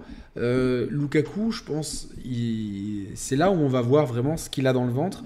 Est-ce qu'il est capable de supporter, de supporter cette pression d'un côté et euh, finalement de s'adapter, maintenant qu'il a une palette technique plus large, au jeu de Chelsea? Vu que Tuchel ne veut pas adapter le jeu de Chelsea à Lukaku, et je peux le comprendre parce que son, son Chelsea tournait bien. Et euh, donc, du coup, il tourne toujours bien. Il tourne toujours bien. ils, sont, ils sont premiers actuellement. Ouais, et puis la première ligue, c'est pas la Serie A, c'est un jeu complètement différent. C'est un jeu complètement différent. Et pour moi, euh, pour moi, Lukaku a fait. Enfin, peut-être qu'il me donnera tort, mais euh, je suis pas sûr qu'il ait fait le meilleur choix. Tu vois, genre. Euh, après, ça a arrangé tout le monde, tu vois. C'est sûr qu'il fallait vendre. Euh, il fallait financièrement, je crois qu'il a pris un énorme salaire aussi, non? Je crois qu'il a triplé son salaire, il me semble. Hein. Oui, évidemment, évidemment, 20, millions. Attends, il, est, il, est plus tout jeune, comme tu as dit. Il a quoi? Il a 29-30 ans? Je, sais plus. Ouais, mais quand tu es un attaquant, c'est l'âge de la plénitude. Hein. Oui, mais bon, tu vois, il se dit, je sécurise 4-5 ans, je sais plus combien de temps il a signé, à 20, 20 millions. Euh, il se dit, je suis dans mon club de cœur. Euh, un club très très compétitif avec un salaire démentiel, parce que l'Italie paye vraiment sensiblement moins qu'en Angleterre. les taxes sont pas les mêmes aussi, c'est ça le truc. Hein, euh. Mais ça, totalement. Mais ça, ça reste que financièrement, c'était plus avantageux pour lui. Et que euh, peut-être qu'il a eu peur quand il a vu Conte partir. euh, Oui, non, hein. non, non, mais c'est, tu peux pas, absolument pas lui en vouloir, mais, euh, mais euh, bon, Mais c'est. du coup, Chelsea, euh, au-delà de Lukaku, Chelsea, qui est champion d'Europe, a continué euh, son mercato. On les on entendait parler de deux pour acheter euh, Koundé. Au final, ils l'ont pas fait. Et euh, ils ont recruté Lukaku. Donc ça reste quand même pour moi un club qui va encore jouer le... tous les titres cette année. Quoi. Mais je pense que le, moi, je pense que le, le concurrent numéro un de Manchester City, c'est Chelsea euh, en première ligue. Championnat Ah, moi, Ouais, j'ai, du mal. Pour moi, il y a vraiment un quatuor qui va se détacher. C'est City, Liverpool, United et Chelsea. Je, je- je- moi, je, Ouais, je ouais. vois aussi que Liverpool re- revient bien. Euh, Liverpool, euh, ils ont fait un mercato. bien, mais ils ont des petits, des- ils ont en fait des, des petits soucis de, de, de- je sais pas, de concentration. Il y a des moments où ils peuvent se faire totalement dominer euh, et ils peuvent sortir. Ouais, mais c'est- c'est la- l'ADN du club. C'est l'ADN du club. Ce club, tu vois, genre. euh, moi, je me rappellerai toujours cette finale contre le Milan AC où le Milan AC met une masterclass en première mi-temps. euh, je te dis, t'as l'impression qu'ils sont sur une autre planète, sur une division d'écart. Et puis en deuxième mi- truc, Yannick Ouais. J'étais petit, mon père m'a dit tu regardes la, tu regardes la première mi-temps. Il y avait 3-0, il me dit mais t'inquiète pas, de toute façon tu vas rien rater et tout. J'étais dégoûté, j'étais pour Liverpool à ce moment-là, enfin, j'étais petit, enfin, s'en fout. Ouais, ouais. Je vais me coucher, le lendemain mon père il me dit au petit-déj euh, ouais Liverpool a gagné. Moi je dis mais non, tu te fous de ma gueule, tu vois. Je dis si si, crois-moi. Et à l'époque il n'y avait pas internet, il n'y avait rien. Et c'est que quand je vais à la cour de récré, mes potes ils ont dit incroyable match, Liverpool qui gagne. Et du coup moi je me suis arrêté à 3-0 euh, pour le Milan AC. Moi, je l'ai je l'ai regardé ce match à l'époque. hein. Et en fait, je trouve qu'on en fait beaucoup sur ce match-là. J'ai pas trouvé que c'était une finale incroyable. Ah, putain, la première mi-temps. Non, mais le scénario est incroyable. À un moment, je mais que en termes de qualité de jeu, À la première mi-temps, pour moi, le, Milan AC, c'est c'est- c'est incroyable. Kaka, tout ça, c'est. c'est- Pour moi, c'est une- si- s'il y a 5, 5 ou 6-0 à la, à la mi-temps, c'est pas volé. C'est c'est vraiment, il marche sur le, il marche sur le truc. Et la deuxième mi-temps, c'est un espèce de foutoir, euh, tu vois. euh, T'as l'impression que les mecs, ils se disent, euh, c'est sûrement c'est ce que sont dit, on a, on a rien à perdre, on va, on, va, on va tout donner, quitte à faire un peu n'importe quoi sur le terrain. Et c'est vrai que tu, tu, ils, étaient tellement désorganisés que Milan AC, ça les a limite, euh, tu vois, genre euh, perturbés plus qu'autre chose. Et Bah, du c'est un match euh, à l'anglaise, tu mets de la folie, tout est possible. un match à l'anglaise, mais dans, dans l'Angleterre un peu des années 80, tu vois, les- les- ces, ces matchs-là balance kick and rush, voilà, du kick and rush avec Steven Gerrard qui fait un match euh, pff, masterclass de Steven Gerrard pendant ce match et tout. Euh, tout ça pour dire, pour revenir, euh, pour- je, je ressente le sujet, sinon je pense qu'à jusqu'à 6h du matin on y est. Euh. Liverpool a fait un mercato très sage avec trois retours de prêt et l'achat de Ibrahima Konaté à Leipzig, donc un, un mercato tranquille. Mais quand on voit l'effectif de Liverpool, tu te dis bon, bah, finalement euh, avec Firmino, Mané, euh, Mohamed Salah, euh, mon petit chouchou Fabinho, hein, qui était qui, qui était euh, très, qui a porté très longtemps les couleurs de l'AS Monaco, Van Dijk, euh, Van Dijk qui revient de blessure. en plus, donc euh, Il a, parce qu'il n'était pas là l'an dernier, donc là il revient, donc c'est aussi pour ça que. c'est ça. Puis t'as- Et pourquoi Liverpool ils ont été sages? C'est parce que en fait ils ont déjà un très gros effectif et qu'en fait l'année dernière le principal problème c'était que c'était un problème physique, c'était une C'est fatigue ça, non, mentale. non, aussi. c'est sûr. Et puis après, c'était jamais, c'était pas facile après le pas- Covid. sincèrement, il n'y avait pas forcément besoin de recruter. Et après aussi, il faut, faut savoir qu'ils ont euh, les deux, là, les deux superstars de devant qui sont en fin de contrat l'an prochain ou dans deux ans, donc il faut penser à les prolonger. Donc tu peux pas non plus euh, claquer euh, des mille et des cents si ta priorité c'est de prolonger tes deux superstars sur le long terme. quoi. C'est ça. joue. Et En tout que cas- Klopp a dit que c'était sa dernière saison, parce que Klopp, on sent qu'il est peut-être aussi en fin de cycle, il a peut-être envie d'aller voir ailleurs. Il est peut-être un peu fatigué, ouais. Ouais. ah, Donc, mais euh, sincèrement, tu le, tu le vois aller où? Moi, je le vois, je le vois aller nulle part aujourd'hui. hein. Là, il peut prendre une pause d'un an, prendre la sélection allemande ensuite. Je, je sais pas, tu vois. Klopp, c'est c'est aussi un, un, un intellectuel du foot. Tu vois, genre, on sait jamais. Ah, c'est vrai. Alors, je vais vous poser, faire. une petite question subsidiaire. Vous savez quelles sont les quatre équipes qui ont marqué le plus de buts dans les cinq grands championnats? Euh, tu veux dire là ce euh, jour. Voilà. Sur la saison, tu veux dire, ou la saison dernière? Non, cette saison-là. Euh, bah, en- entre 7 et 8 matchs, ça dépend des des championnats. bah, Je pense qu'il y a le PSG en Ligue 1. Non. Si, PSG en Ligue Ah 1 ouais avec 22 buts. Tout à fait. Ah ouais Mais Je- il doit y avoir le, le Real. Non. Real, ah si, Real, bien joué. Oui, Real avec attends, je 20 20 22 buts aussi, euh, avec un match de plus. Euh, non, avec un match de moins que Paris. Euh, Paris a 9 matchs avec 22 buts. Real, 22 buts avec 8 matchs. Je crois doit y que avoir le Bayern, je pense. Bayern, 7 matchs, 24 buts. En Angleterre, euh, c'est 7. Leeds. Ça doit être City, non?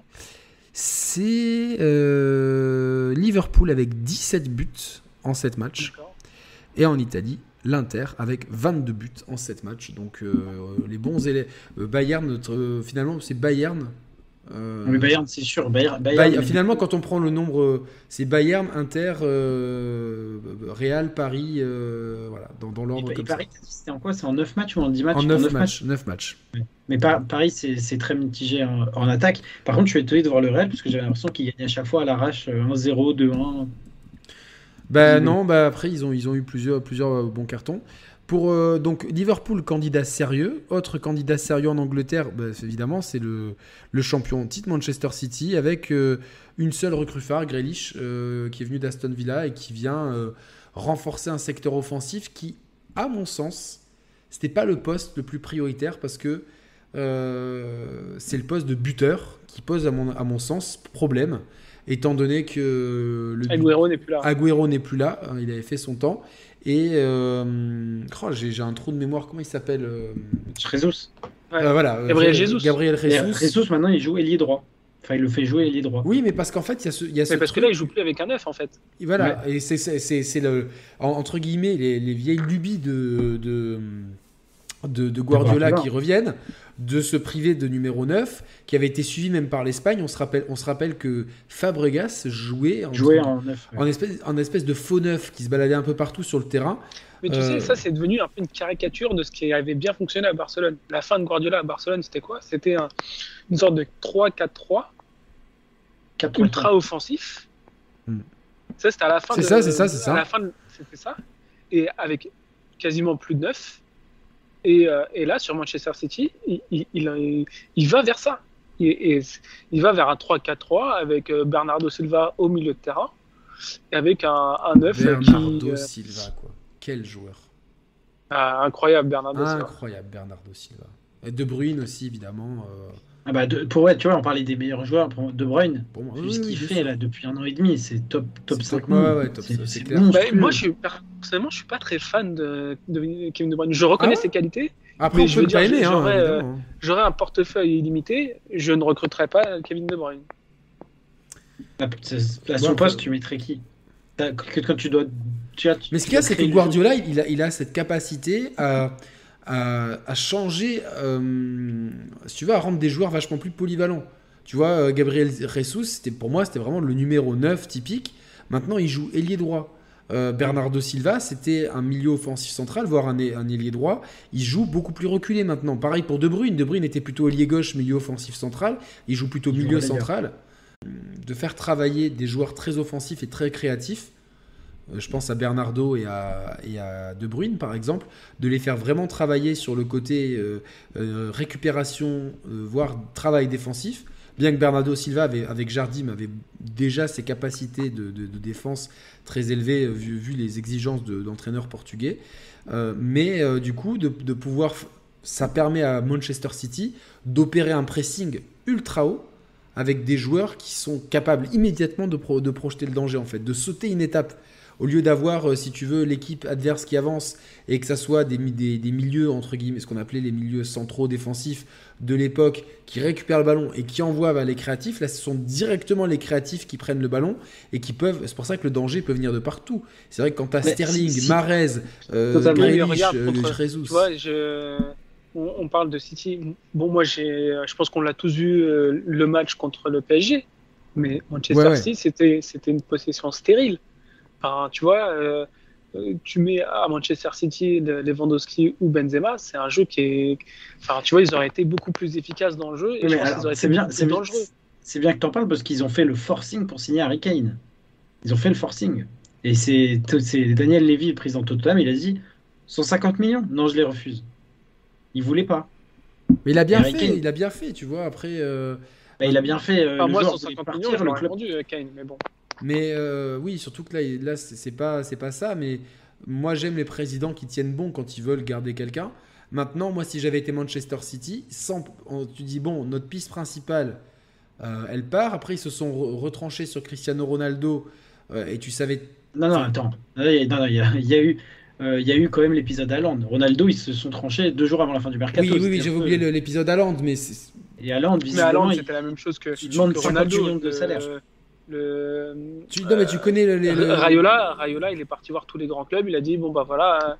Est-ce Oui, que mais tu connais, tu connais Dortmund, tu connais Dortmund, tu vois, c'est un club qui, qui euh, ok, pendant, euh, pendant un temps, ils étaient comme ça, mais aujourd'hui, Dortmund, c'est quand même un club en Allemagne qui a, qui a une des plus grandes fanbases, c'est un club qui est réputé pour bien jouer au football, ils, ils- c'est un espèce de cocon, et Haaland, c'est un joueur intelligent qui se dit, euh, bon, finalement, faire un an de plus là, euh, vu Mais- la non, mais c'est Yannick, c'est surtout une question d'argent. Rayola, il allait voir tout le monde, il a dit je veux 50 millions en salaire et personne n'était prêt à les mettre. Oui, surtout que dans un je- an, il a la clause à 90 millions. Donc il y aura ouais, peut-être plus de monde sur le marché, tu vois. Bien Évidemment, mais c'est pas un mauvais choix pour. Haaland de rester à Et Dortmund. puis bon, faut, les, les clubs ont beaucoup moins d'argent. Enfin, Oui, oui, il y a, y a- y une période Covid. Mais est-ce que. Alors, moi, je vais vous poser une question. Si vous aviez été euh, décisionnaire à City, est-ce que vous vous seriez positionné quand même sur un attaquant, quitte à prendre, je dis n'importe quoi, un Wissam Ben Yedder, un, tu vois, genre. euh, un- un- pour avoir quand même quelqu'un dans l'effectif pour justement les matchs où, euh, où tu es emmerdé, pouvoir avoir un, un vrai numéro 9 Bah, tu sais quoi, moi j'aurais pris, j'aurais pris la décision la plus simple. J'aurais prolongé Agüero, tout simplement. Non, mais il est parti Agüero- avant. Il est parti avant. Ag- Oui, mais Agüero, Agüero- il est parti avant, mais je pense qu'il avait beaucoup de mal avec le championnat anglais qui est, qui est très exigeant physiquement. Quoi. Bah, il voulait cette Franchement, euh, dernière c'est parce qu'il a été blessé les deux dernières saisons. Mais euh, Ouais, avant, mais c'était une tuerie. C'est, c'est- Franchement, c'était l'un des meilleurs attaquants de première ligue. Et Ah, mais euh, totalement. Mais c'est pour moi, c'est, enfin, je pense que pour beaucoup de gens, c'est le meilleur joueur de l'histoire de City. Ou si tu prends au global. Il Ouais, l'histoire là, récente, euh, ouais. Oui, mais non, mais même avant. Enfin, tous les titres qu'ils ont gagnés, euh, vous vous rappelez Oui, c'est Agüero l'artisan, c'est Agüero l'artisan. quoi. Agüero qui met je sais pas but si c'est ouais. Agüero, Yaya Touré, je sais pas trop. Bon, bah, Agüero, sur le long terme devant Yaya Touré, mais bon. Et je pense qu'il avait aussi besoin de. Humainement, il avait besoin de tourner la page, quoi. Mais, mais je pense que sur, sur ça, je, je pense que c'est Manchester City qui a décidé de ne pas le prolonger. Je pense que lui, il était OK pour prolonger. Je, ça, je sais pas. Mais parce qu'il avait l'air vraiment chaud de jouer avec Messi. Et au final, au final il s'est fait avoir. D'ailleurs, il est encore blessé, je crois. Si je dis pas de bêtises, il a toujours pas joué avec le Barça. Je Mais crois, je d'ailleurs, crois il y avait pas. un- il y a- parce qu'à l'époque, enfin, en tout cas, au début, il y avait un problème de d'officiali- enfin de d'homologation, c'est le bon terme, d'homologation ouais, de son contrat à la Liga, pour parce que le parce que euh, en Liga, ce qui est un peu le cas en Ligue 1, mais de façon moins officielle, enfin, en tout cas officielle, mais pas, Ils ont décalé on va dire le- ça comme ça. Ils ont décalé C'est qu'en fait, ils ont des ratios de masse salariale par rapport à leur à leurs produits d'exploitation. C'est ça. Et en France, Barcelone, ils ont été bloqués par rapport à ça.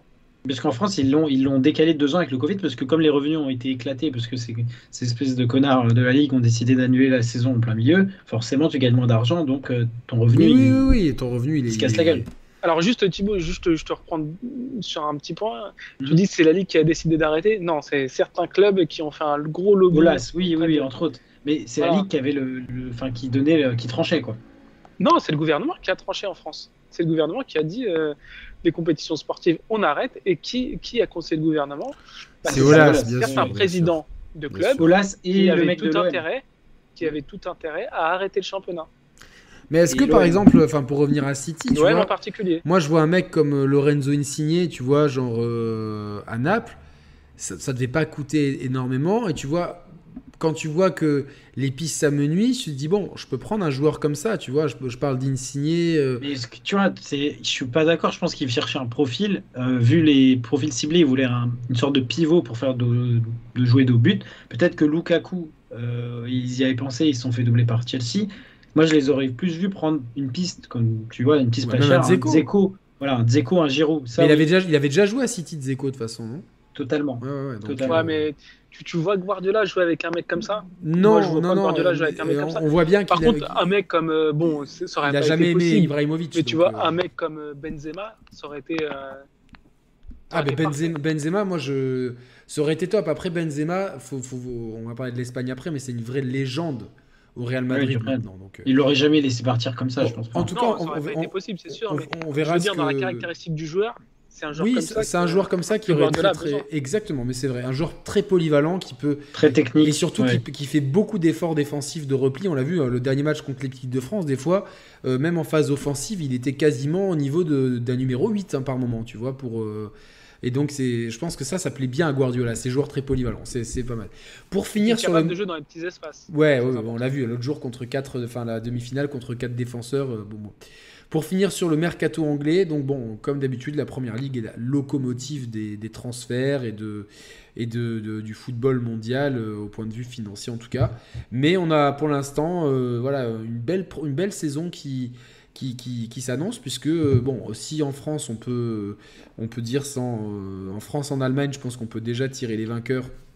À voir, hein, mais bon, sans trop se mouiller de Paris et Bayern. En Angleterre, en Italie et en Espagne, c'est pas vraiment le cas. Et surtout en Angleterre, on aura une bataille en- entre. euh, bah, je- Entre, Liverpool, entre les quatre. entre les Entre les quatre, quatre. euh, après, on n'est Mais- pas à l'abri que Leicester revienne, parce que c'est souvent ou Tottenham, mais il semble un petit peu absent cette année. Ça va être Liverpool, Manchester United, Manchester City ou Chelsea, je pense, qui va. euh, Ju- Juste un, un mot avant qu'on qu'on Oui, finisse. bien sûr. Je vais parler un peu d'Arsenal, parce qu'on parle du mercato, mais il faut savoir que le club le plus dépensier de tout le mercato euh, mondial, c'est Arsenal. Alors, qu'est-ce qu'ils qu'est-ce qu'ils ont, qu'est-ce qu'ils nous ont fait ces Gunners? Alors, f- faut savoir qu'Arsenal est en fin de cycle. Bon, ça, je pense que tout le monde a, a remarqué. J'ai l'impression que ça fait 5 ans, 5-6 ans que j'entends qu'ils sont en fin de cycle. euh. Mais depuis qu'il n'y a plus Wenger, en fait. J'allais dire la même chose, Yannick. J'allais dire la même chose que Yannick, mais j'ai pas osé. Mais Non, mais il faut oui, que tu oses, attention, Mehdi, il faut que tu oses. Hein, T'es chez les le- Players. Le, club est très mal géré en fait. C'est-à-dire qu'ils ont une sorte de direction sportive qui a beaucoup travaillé avec les agents, notamment Kia Jurapchian. C'est pour ça que tous ces, tous ces joueurs euh, un peu vieillots du style David Luiz euh, venaient tous dans le club. Willian qui est venu aussi une saison euh, et qui a été catastrophique. Et du coup, c'était des deals d'agents. Donc ils ont viré tout le réseau de scouts d'Arsenal. En tout cas, ils leur faisaient plus confiance, donc ils les ont tous virés. Et donc là, ils commencent un peu à, à revenir sur la décision.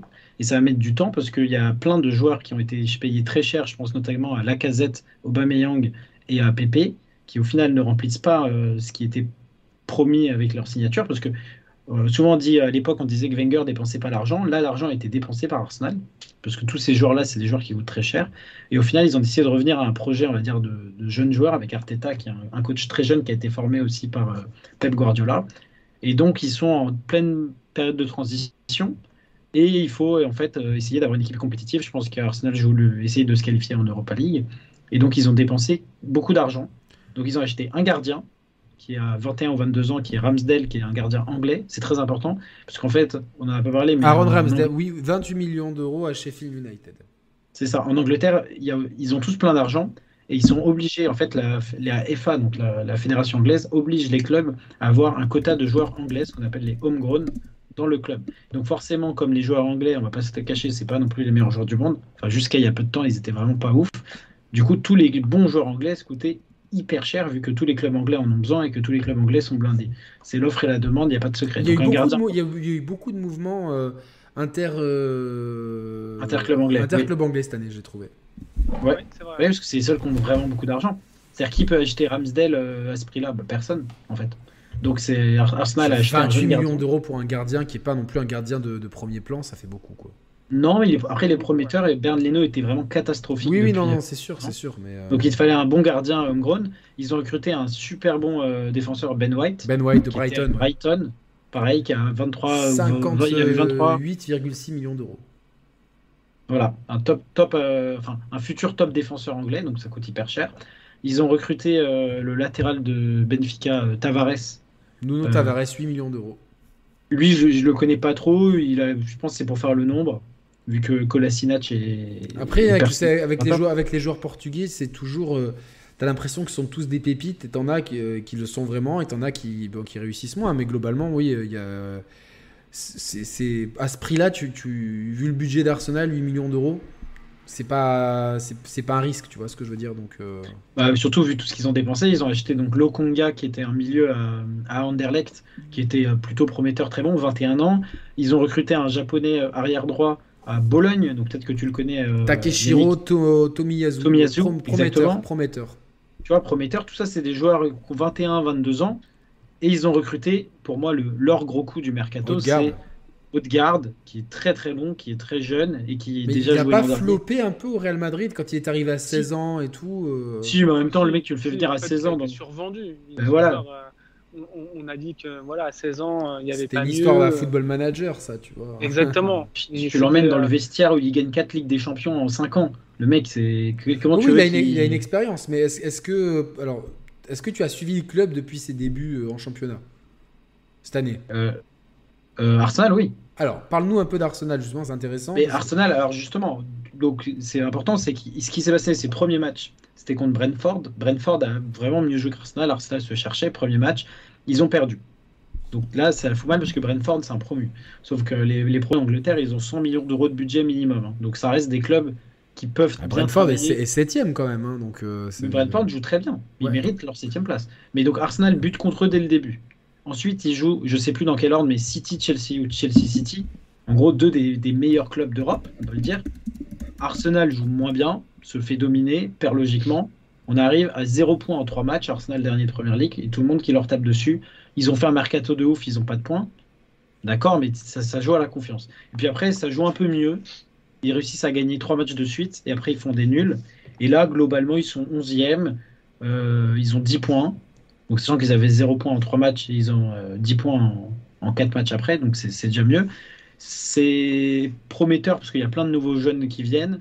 Ça va jamais jouer le, ça va jamais jouer le Big Four. Ça peut essayer de jouer la 5e, 6e place s'il y a une bonne émulsion. Et puis, il faudrait aussi que Arsenal réussisse à virer les énormes transferts qui, qui contaminaient, enfin, qui contaminaient, qui pesaient dans la masse salariale. À l'époque, il y avait Ozil, il reste encore euh, Aubameyang, Lacazette. Ça donne tout quoi Ça donne quoi Aubameyang et la casette Enfin, c'est. Alors, Aubameyang oui, mais était tu vois. Aubameyang, tu veux, bon, aujourd'hui, il est moins bon qu'avant, mais depuis il a a longtemps porté Arsenal. Hein. Ouais, Aubameyang portait Arsenal depuis qu'il a signé, euh, il me semble que c'était janvier 2018 de tête. Euh, il était venu et en fait il portait Arsenal et donc il avait signé un contrat, bah, il court deux ans et demi ou trois ans et demi, je sais plus. Et donc il a prolongé. Et depuis dès qu'il a prolongé, il a commencé à être mauvais. Et là il a l'air de revenir, mais il est, il est plus euh, la superstar. Maintenant en fait le était club, mauvais à Monaco. Le son seul Ouais. fait d'armes, c'est une anecdote que j'adore, c'est que j'étais chez moi un soir et euh, il commençait à pleuvoir et puis d'un coup j'entends un espèce de coup de tonnerre mais un truc. Je dis mais c'est pas possible en fait. Et là je sors et juste voilà là, en bas de ma rue à, à 10 mètres, euh, Aubameyang avait planté son Audi euh, R8. Mais en fait c'est une route qui est en, hauteur. C'est-à-dire que vraiment il a failli se tuer, il a failli, euh, tu vois, genre, euh, il a fait de l'aqua, il allait trop vite, il a fait de l'aquaplaning et il s'est mangé, euh, il a détruit je sais pas combien de, de, de, trucs qui protègent les trottoirs et tout, la, barrière, tu vois, pendant, un mois on pouvait plus marcher sur le trottoir parce que la barrière qui, empêche les gens de tomber à l'équivalent de 8 étages, voilà, il avait fait un strike. Et du coup, euh, nous en plus, on est, euh, je suis descendu en bas dans la rue, j'ai croisé deux voisins, des fans de l'AS Monaco. Nous, ils, nous- faisaient chier, ils jouaient tellement mal. On était là, euh, ah enfin, t'as réussi à marquer quelque chose. Dommage que ça soit une barrière et tout. C'est lui, il, il a voulu aller vers nous, la police, elle l'a calmé et tout. Et c'était tellement, tellement que le club était mal géré à l'époque qu'ils ont appelé le bus officiel pour le ramener chez lui. Et le bus officiel, en fait, avait du mal parce qu'il y avait tellement de débris qu'il n'arrivait plus à avancer. Ça a fait un embouteillage, ils ont dû fermer la route. C'était à l'époque où il était prêté par le Milan AC, je crois, quelque chose comme ça. Euh, Oui, c'était avant Saint-Étienne, ouais, forcément. Ouais, ouais, ouais, c'était. euh, De toute façon, attends, c'est à Saint-Etienne où il y a eu le déclic. Ouais, hein. avec Galtier. Mais, mais tu vois, euh, Aubameyang, euh, à Dortmund, était, c'était devenu un top player en soi. Et il aurait dû signer à Paris si jamais, euh, et au dernier moment, il y a eu, euh, ils ont dit non et ils ont signé Neymar euh, parce que l'émir a dit on, on relâche le Kraken. Mais bon, et finalement, il se retrouve à Arsenal. Aubameyang, il fait des très très bons matchs. D'ailleurs, c'est le capitaine hein, officiellement euh, du club. Et là, il est un peu en, sur la fin, mais il reste encore utile. Alors que la casette, c'est l'inverse. La casette, il a jamais vraiment été au niveau qu'on l'a. au- Mais même moi, moi, moi la casette. Ah, il y a Monsieur semble- Quinton sur le chat, on, on le salue. Ouais, Ouais, euh, il a dit bah, bah, bah, prochaine fois faites-le un samedi. On pouvait vraiment pas le faire euh, autre- autrement que ce jour-ci, mais euh, si, mais là ça a l'air de plaire quand même parce que vous êtes plus de plus de 130, hein, euh, on est monté à 150 tout à l'heure. Euh, on pourra en faire un régulier, peut-être pas tous les mois, mais euh, un, un rendez-vous régulier et en, essa- en essayant d'en faire un euh, peut-être à la prochaine trêve internationale euh, le week-end pour que Monsieur Quinton soit avec nous. Ouais, pas, de- pas de souci pour, ça. Et donc, juste comme ça, je finis Arsenal. Donc, Arsenal, c'est de la transition. Arteta, soit tu lui donnes les pleins pouvoirs et tu le laisses vraiment travailler. Et du coup, parce que là, on parle beaucoup de ce qui va pas, mais il faut le dire aussi, il y a des petits jeunes Arsenal qui, qui deviennent super forts. Je pense à, à Martinelli, à Saka. Vous savez, celui qui a raté le, le penalty au final de l'Euro, Ouais. qui est très très fort et qui a que 20 ans. Il vient de les avoir, il avait 19 ans. Il y a euh, toujours Maitland Nice qui est prometteur et on a le, le nouveau numéro 10, euh, Smith Rowe. Donc tout ça, c'est des joueurs qui ont 21, 20, 22 ans. Puis c'est des Anglais aussi, donc euh, il y a de plus en plus d'Anglais alors que c'était t- Oui, oui, traditionnellement oui, un club le- où il y ça avait pas. revient vers un, un British Core. Alors à l'époque, je sais pas si vous vous rappelez, il y avait le British Core avec du Ramsey, Walcott, Ouais. euh, Wilshere et Gibbs. Et, Et c'est tous Will des joueurs qui, ont, qui, qui étaient promis à, à des Un avenirs avenir. incroyables et il n'y en a aucun qui a eu l'avenir. Je dis pas qu'ils ont fait des Mm. mauvaises carrières, mais ils ont. Bah, au- il, est, il est parti à la Juve, je crois, en plus. Non, c'est Ramsey. C'est. Ramsey à la Euh, Juve. Ramsey, pardon. ouais. Ouais, ouais, Ouais. Mais, mais- oui, mais c'est pas un key player de la Juve. Tu vois, c'est le. non, non, Théo Walcott. Théo Walcott, c'était le joueur. euh, euh, c'était c'était un wonder kid, vraiment. Et finalement, il, a- il est parti à Everton et maintenant il joue même plus. Et, et au final, regarde, à part Van Persie qui a signé à United à 30 ans et tout, récemment, tous les joueurs qui ont quitté Arsenal, qui performaient à Arsenal, n'ont jamais performé après. Que ce soit au Barça, Vermaelen, Song, enfin maintenant c'était il y a 10 ans. Vermaelen, Song, ils ont floppé. Euh, Il y avait eu qui d'autre? Il y avait eu Fabregas, le retour à Barcelone, c'était pas aussi bon qu'il qu'espéré. c'était- pas incroyable, mais c'était c'était très correct. Mais ouais, mais en fait, Fa- Fabregas, il a tout vécu 10 ans trop tôt, quoi. Il a. il est- C'est ça, il était, il était titulaire à Arsenal à 16 ans, le mec. Là, là, là, c'est limite si on l'amène au club en chaise roulante, quoi. C'est terrible. hein, non, mais c'est Franchement, terrible d'avoir, Ligue- non, mais d'avoir, Quand tu dis d'avoir- ça, Yannick, c'est vrai, quand tu le vois en Ligue 1, fran- franchement, euh, moi je cours plus vite que lui. Enfin, tu vois, alors que je fais plus de sport. Tu vois, il y a des mecs euh, avec le ballon, ils vont plus vite que lui. Après, moi, tu je- vois, il trottine sur le terrain. j'estime quand même que pour les 15 dernières minutes d'un match, euh, tu, tu peux te permettre de mettre, euh, de mettre Fabregas, justement parce que le, le peu qu'il joue, il a quand même, on voit quand même qu'il a un ballon, il a une capacité Elle a de, une vision du jeu une incroyable. vista de, tu vois. et- Ouais, moi, c'est un de mes joueurs préférés, hein, Fabregas. Et moi, t'imagines, moi aussi, de- de- en plus, je, je lui ai parlé pendant trois quarts d'heure euh, dans le cadre de mon boulot et tout. Le mec, euh, on a parlé ballon, enfin, tu vois, genre, tu, sens qu'il est passionné de foot et tout. Et euh, j'étais franchement d'avoir pu échanger avec, euh, avec Fabregas, c'était un, tu vois, j'ai eu la chance de pouvoir longuement parler avec Falcao, Moutinho, euh, Fabregas, etc. Ou même récemment avec André Araji, euh, qui est un mec ultra marrant. Euh, et, euh, mais de te dire que tu as ça dans ton effectif et que tu fais rentrer Jean-Lucas, tu as envie de te taper la tête contre le micro. Mais bon, c'est. euh, Attends, je, je réponds juste au chat. Oui, il y avait effectivement Oxlade Chamberlain, Oxlade Chamberlain aussi, qui était. Qui était... Qui a signé à Liverpool, qui s'est blessé, mais qui reste un joueur très important de Liverpool. Et quand Anthony, quand je dis flopper comme Fabregas, c'est que Fabregas, Arsenal, c'était un top, top, top player. Il a signé au Barça, il était encore super jeune, et au Barça, il était même plus titulaire au final. Alors qu'à la base, euh, quand il venait, tout le monde s'est dit ça va être incroyable. Fabregas qui revient à la maison et tout. Ah, j'ai oublié De de toute parler. façon, le dernier très bon joueur euh, qui a eu, enfin très bon, le dernier bon joueur top qui player. est parti de, de- d'Arsenal, c'est- c'était Giroud, en fait. Même si moi j'aime pas trop joueur, mais Finalement, oui, quoi. ouais. c'était Giroud. Non, mais Giroud n'a jamais été un top player Arsenal. Je dirais que c'était Alexis Sanchez. Le dernier vrai gros joueur d'Arsenal, c'était Alexis Sanchez. Peut-être. Mais c'est vrai que. Ouais, mais est-ce qu'à Arsenal, depuis, euh, du- franchement, depuis Thierry Henry, il n'y a, plus de superstars à Arsenal? Alors en termes d'aura, non. Après, il y a, quand des même Ozil. euh, aussi Van Persie. Van Persie était trop fort à la fin. Ouais, Oui, c'est mais vrai, est-ce que, est-ce que, pareil, si tu as un chéquier illimité de, et que tu as 11 mecs à recruter, est-ce qu'à l'époque, tu aurais pris Robin Van Persie dans ton Ah oui, oui, oui. Bah, à l'époque, euh, quand il était sûr, hein. sur le marché, tu avais tous les gros clubs qui le voulaient. C'est Ferguson qui lui a dit Tu viens ici, on va gagner le 20e titre. À l'époque, tout le monde le voulait, Van Persie. euh, Moi, 2009. moi, je suis un peu comme Mehdi, c'est- jamais un joueur que j'ai trop aimé, mais, euh, mais je Il se blessait tout le temps. Bah voilà, donc moi je le prends pas dans mon équipe, tu vois. Mais en termes de football, le Van Persie, c'est. Non, mais on parle d'un très bon joueur. Non, Enfin, non, tu mais c'est vois, un très bon joueur, mais euh, tu vois, on va dire que euh, t'as le, t'as le top, et puis après, t'as juste en dessous. Bah, moi, pour, moi, il, pour moi, il était lui, plus dans juste la, en juste dessous. en dessous. Il était Voilà. pas dans le top top, tu vois. Là où Ibrahimovic l'était, euh, voilà, bon bref. euh. Mais c'est un autre débat. Mais du coup, Ouais, Arsenal, toujours en transition. Et, et Est-ce que moi, tu, tu, tu penses que. bah, Il y a Nicolas Pepe aussi, mais tu vois, quand, quand il recrute total. Nicolas Pepe, hein Flop total. C'est un flop total, euh, Pépé. Ouais, bon là. euh, Ah, il a fait une bonne saison en Ligue 1, et puis euh, il a été tout. très bien vendu c'est- par c'est le- Campos, et puis voilà. À Arsenal, il y a aussi un autre joueur, on en parle peu, mais qui est très important, c'est euh, c'est Thomas Partey, le milieu défensif qui était à l'Atlético avant. qui Ah oui, est, c'est vrai euh, qu'il est Arsenal maintenant. ouais. Il est Arsenal. Et c'est pour ça que je te dis, Arsenal. euh, et alors, je l'ai vu dans le chat aussi, euh, je vais pas finir ma phrase, mais Arsenal est en, en transition, mais il faut pas oublier qu'en première ligue, il y a tellement d'argent et tellement de moyens qu'en fait, faut qu'il fasse mieux que les autres, en fait.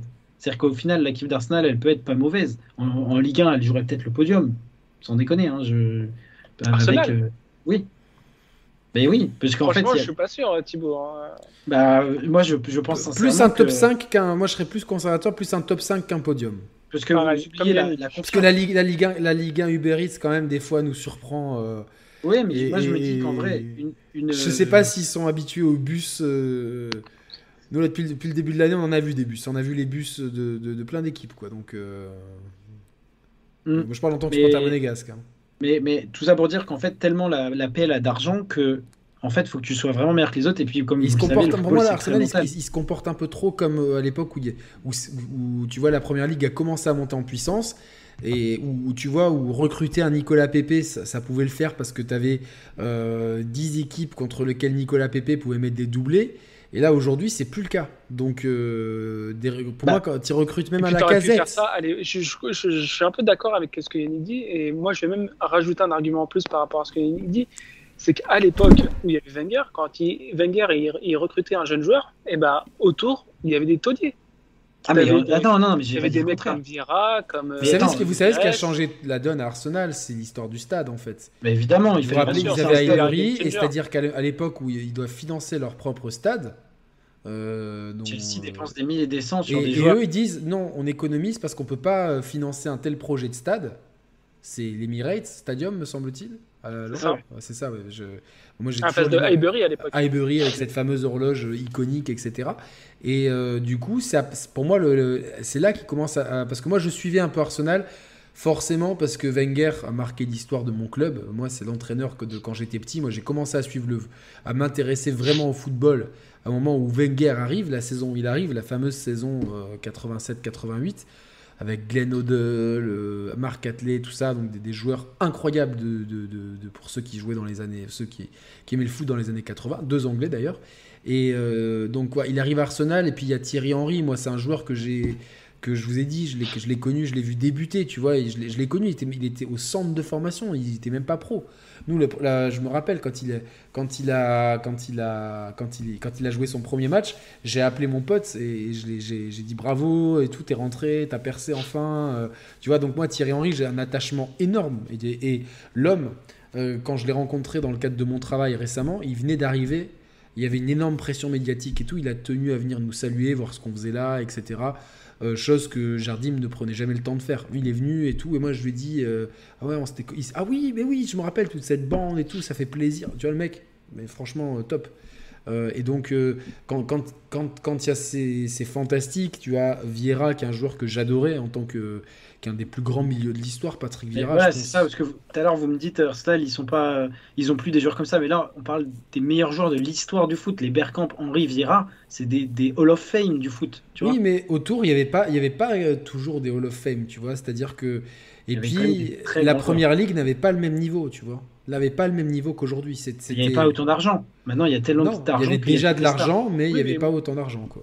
Arsenal, c'est pas, je suis un peu désolé de l'expression, mais c'est pas un club de clochards. Hein. Ils ont pas, tu vois, ils, ont, plein d'argent. Ils ont, dans le Mais tous les clubs ont de l'argent. Tu vois, Newcastle. Ils ont de l'argent et recrutent des, petits jeunes euh, qui a progressé. Or, quand, quand tu t'appelles Arsenal, tu ne dois plus être ils dans ont cette la même, Ils ont la même stratégie. Ou en tout cas, de façon parcimonique. Ils ont la même stratégie. tu vois, je suis pas d'accord avec toi, Mehdi, parce qu'ils ont essayé. Regarde, ils ont acheté Lacazette, qui était un top joueur de Ligue 1. Ils ont acheté Aubameyang, qui était un top joueur. Ils ont acheté Pepe, ils ont acheté Partey. C'est des top joueurs. Et ça n'a pas du tout. Non, mais c'est là où tu. Est-ce que Lacazette est vraiment un joueur, un top joueur de Ligue 1 peut-être? Exactement. Mais pour moi, il n'est pas compatible avec la première ligue. Franchement, moi, j'ai le titre de meilleur joueur de Ligue 1. Il a été top buteur pendant des années. C'était un des meilleurs, c'était le meilleur joueur de Lyon pendant des années et des années. Ouais, mais je, pour moi, il n'y a, pas le profil. Ligue. Un club avec un budget de 300 400 millions. Tu vas acheter de la casette en tant qu'avançante, franchement? Moi, non. Moi, non. Je, je n'achèterai pas la casette en tant qu'avançante. Je prendrais la casette en tant que peut-être super sub. il y a 5 ans. Il y a 5 ans, tu es Arsenal, tu, recrutes qui? C'est comme si tu dis es Arsenal, tu recrutes qui? T'es es, passé au second rang européen faut, faut aussi la. Faut oui, mais euh, même au second rang européen, tu peux toujours, tu peux toujours avec les millions. En première ligue. Tu peux être, tu joues en première ligue, t'es Arsenal. Bien sûr. Et t'as des millions. Euh, l'équipe, les, les, gars, il y, a quand même des stars. Je crois euh, Aubameyang, mais Arsenal, que Arsenal puisse signer Aubameyang en soi, c'était déjà pas un exploit, mais c'est déjà très bien. C'est plutôt Aubameyang que tu te dis pourquoi est-ce qu'il signe Arsenal? Il était à Dortmund. Tu vois? Je pense que Arsenal, actuellement, euh, s'ils jouent le top 6, c'est ce que je disais, c'est très bien. Ils peuvent pas espérer mieux pour le moment. Non mais regarde, je vais faire un parallèle Thibaut, c'est qui va peut-être peut-être plus Et parlant. après, les gars, on avance sur euh, autre que la première ligue. Ça fait, on a fait une heure et demie de première ligue là. Donc, euh, On va prendre pour moi deux clubs un peu équivalents, Arsenal et l'Atlético Madrid. L'Atlético Madrid, ils- ils- eux, ils font vraiment des, euh, des transferts qui valent le coup et sur des joueurs soit prometteurs, soit qui ont déjà confirmé, des Thomas Lemar, des Joao Félix. Bah ouais, mais c'est bien que tu sortes ces deux joueurs. Ces deux joueurs ont floppé pour l'instant. Ils Non. ont coûté ultra cher. Ah, non, non, non, non, le- le- Thomas Thomas, Lemar, Thomas non. Lemar ne floppe pas. Franchement, il a eu une première saison difficile. Sa deuxième, c'est de, depuis. euh, tu vois, Thomas ces Lemar. joueurs-là, ils devraient être à Arsenal, ouf. ne devraient pas être à l'Atlético. Tu vois Non, non, Mais non, non, moi j'ai des, des potes, des Thomas potes qui sont Lemar, fans. de- Arsenal, Arsenal avait fait une offre. Thomas Lemar a choisi l'Atlético. Mais Arsenal avait fait l'offre. Non, non, non, non, non. Moi j'ai pas eu ces infos là personnellement de, de Monaco. En, en 2018, je suis sûr qu'il y avait eu l'offre. Moi, Je moi, suis je, peux t'assurer que non, parce que je, je peux t'assurer que non. Il n'y a pas eu de. Bah, en tout cas, dans les médias. euh, Oui, mais dans les médias, dans les médias, il y a plein de, il y a plein de gens qui, qui, tu vois, pour vendre du papier, Moi, qui je vais disent n'importe t'expliquer quoi. euh, un petit truc, c'est que quand on te dit dans les médias, t'entends ça, en fait, je vais te dire euh, grosso modo Non, il y a comment ça se passe. C'est que c'est l'agent qui va appeler Oui. RMC, qui va appeler l'équipe, dire ouais, mon joueur, il a été sollicité par un tel, un tel, un tel, alors qu'en fait, il est en discussion qu'avec un club juste pour faire monter les enchères. Parce que l'agent, lui, il va être rémunéré sur l'indemnité, ce qu'on appelle l'indemnité de mutation, donc le transfert, et sur le salaire du joueur. Donc il a tout intérêt à faire monter les enchères le plus possible. Quand on entendait à l'époque, bon, je fais un peu de hors sujet, mais quand on entendait à l'époque que le fameux Mathieu Valbona était suivi par euh, le FC Barcelone, Non, mais ça, évidemment, c'est faux. Mais là, tu vois, là, j'ai regardé. À Arsenal, il y a une source ultra fiable. C'était David Ornstein, le mec de la BBC, qui a ses entrées au club. Et là, il avait tweeté donc 17 juillet 2017 Arsenal est de moins en moins optimiste à signer Thomas Lemar. Monaco ne veut pas le laisser partir, donc là. Et du coup, leur intention, c'est de prolonger Sanchez. Donc, ils avaient vraiment fait le forcing à l'époque sur Lemar. Ça n'avait pas, ça avait pas marché. C'est à Monaco qui avait refusé. Il y avait, donc, il y avait des offres. Bah moi, je, je sais que, enfin en tout cas, euh, l'offre de l'Atlético avait été acceptée depuis un moment, donc euh, euh, peut-être dis-toi qu'Arsenal. que, dis-toi que n'importe quel club, hormis le PSG, une bonne offre, le club sera vendeur. Alors, en plus, il y a, que- je peux, si je peux me permettre, il y a quelque chose de très différent dans- entre euh, l'Atlético et, euh, et Arsenal. C'est qu'Arsenal, quand ils achètent un joueur comme ça, tu vois, ils, avaient, ils, ils auraient acheté Lemar, ils l'auraient foutu dans le grand bain direct. L'Atlético, ils prennent toujours le temps. Tu vois, Lemar, ils lui ont donné du temps de jeu homéopathique. Ils ont vu qu'ils avaient du mal à s'adapter. Ils l'ont fait rentrer dans des matchs où ils savaient que ses qualités pourraient être mises à profit, dans des matchs qui étaient déjà un peu gagnés d'avance, donc il y a moins de pression. Et aujourd'hui, Thomas Lemar, c'est une pièce ultra importante de, de l'Atlético. Il a, il a encore marqué l'autre jour, euh, le- je crois en Ligue des Champions, etc. Donc, euh, euh, je sais plus si c'est en Ligue des Champions, mais en tout cas, il- il- les supporters, moi j'ai des potes qui sont fans de l'Atlético, ils m'ont dit non, Lemar, top, on a, euh, c'est c'est Mais une tu pièce. vois, de- les, les, les Mars, c'est 8 buts en 11 passes D en 115 matchs avec l'Atlético. Bah, c'est pas. Oui, mais parce que parce que c'est pas un playmaker, euh, Thomas Lemar. Thomas Lemar, Ouais, c'est mais- l'avant-dernière passe. C'est pas la dernière passe, c'est l'avant-dernière passe. Tu vois, c'est c'est des transferts là, vous parlez. je- tout ce que L'Atlético j'appuie tout ce que dit Yannick. quoi. Ouais, mais je, je vois bien, on n'est pas, on n'est pas d'accord sur, euh, sur ce sujet-là, mais mais, c'est bien, pour c'est moi, bien, sinon il y, a du- il y a pas de débat. Sinon, bah oui, Oh, oui, bien sûr. L'Atlético, depuis qu'il y a Simeone, c'est un club qui est, qui est top 5, top 10 Europe. Arsenal ne l'est plus. Atlético est à, ils sont, montés, ils sont montés en puissance avec une espèce de. de euh, moi, ce que j'aime, ce que j'adore chez l'Atlético, c'est-à-dire que ils sont allés à contre-courant du. euh, alors, est-ce que je vais dire de la bien, du bien de la Juve ce soir? Oui, je vais dire du bien de la Juve ce soir parce que je vais, ben, je vais le dire tout de suite. Je vais faire une parenthèse. La Juve a fait un travail extraordinaire pendant 10 ans et maintenant la couronne elle est pour nous. Voilà quoi. Donc euh, non, mais je, je souhaite une, une Juve forte. Euh, L'Atlético, ils sont. euh, si tu veux, traditionnellement, l'Espagne, c'est le Barça et le Real depuis toujours. Et derrière, tu as Séville, Et Bilbao. Hein un des- Pendant des années, Bilbao était un, des, un très grand euh, club. T'avais la, t'avais la Corogne. La Corogne était un très grand club jusqu'à ce qu'un jour, ils, mettent les pieds dans une principauté et se prennent un 8-3. Et tu sais que j'ai rencontré des Espagnols fans de la Corogne qui nous ont dit cette défaite, on s'en est, le club, ne, le club ne s'en est jamais remis et ça a été une descente aux enfers. Et c'est vrai, quand tu regardes l'histoire de la. Le déport, c'était incroyable comme club et tout. Donc des fois, bon, bah, ça me fait de la peine parce que c'était, je me rappelle, c'était un très grand Mais, club. mais la, la c'est un club un peu comme Valence qui a eu son pic de gloire, tu vois. Et Valence, non, mais Valence, Séville, l'Atlético, euh, euh, le Déport, c'était un peu souvent le, le troisième homme et ils se partageaient un petit peu ce rôle à tour de, à tour de rôle. Ouais. Et en C'est- fait, Comme je l'Atlético, disais tout à l'heure, t'as le top et c'était juste en dessous le top. exactement. Et en fait, l'Atlético, Ah ouais, bien sûr. L'Atlético, il y a quelques années, euh, euh, je pense qu'ils ont eu, ils, ont eu l'envie de se dire, on va s'installer durablement comme la troisième puissance d'Espagne, voire emmerder les autres. Et ils se sont dit, on peut pas jouer sur le même terrain parce que tous les, si on, si on, si on vise les mêmes joueurs que les, que les deux autres clubs, ils vont jamais signer chez nous. Donc ils ont, ils, ils ont pris un entraîneur parfait pour ça, c'est-à-dire on va jouer le rôle d'équipe rugueuse, euh, physique, qui lâche rien, l'équipe un peu pitbull, pas, qui, qui est jamais super belle à jouer. hein. C'est vrai que l'Atlético, c'est pas, c'est pas, une- c'est pas du football champagne. hein. C'est souvent, euh, Ah bah, c'est l'inverse. c'est l'inverse. Et le joueur, le joueur qui On caractérise gagne le zéro mieux. et c'est parfait. quoi. Si moi je, dois- je dois le joueur symbole de l'Atlético Madrid, si, je, si on oublie Fernando Torres il y a quelques années, c'est Luis Suarez. Tu vois, c'est vraiment le joueur symbole, le joueur qui lâche. Hein? L'an- Ouais, l'an dernier. Oui, non, mais, si tu veux, pour, si pour tu- moi, euh, tu prends les cinq dernières années, c'est Griezmann. C'est le mec qui est censé être la star et qui, qui charbonne comme jamais. oui, euh, Griezmann, mais c'est un peu, c'est un peu les mecs mêmes. comme euh, Godin aussi. Godin, Totalement, euh, Godin. voilà, euh, c'est- où euh, comment comment il s'appelait le Turc là, avec la grosse barbe là qui Tourane. Ah, voilà Tourane. d'un Tourane, c'est tu vois c'est- moi quand Barça ils l'ont pris, tu vois, j'ai dit non mais il n'est pas fait pour le Barça, il n'a jamais été fait pour le Barça. C'est des joueurs besogneux, tu vois, qui euh, peu importe la manière, on va transpirer, on va finir. euh, souvent tu regardes les, tu regardes quand ils sortent des matchs, ils sont beaucoup plus sales que les adversaires. Tu vois, ils se jettent, il y a vraiment un côté. euh, Mort de faim. Bataille. Il y a un côté, on part à la guerre quand on veut. Et ça, c'est l'esprit de Simeone.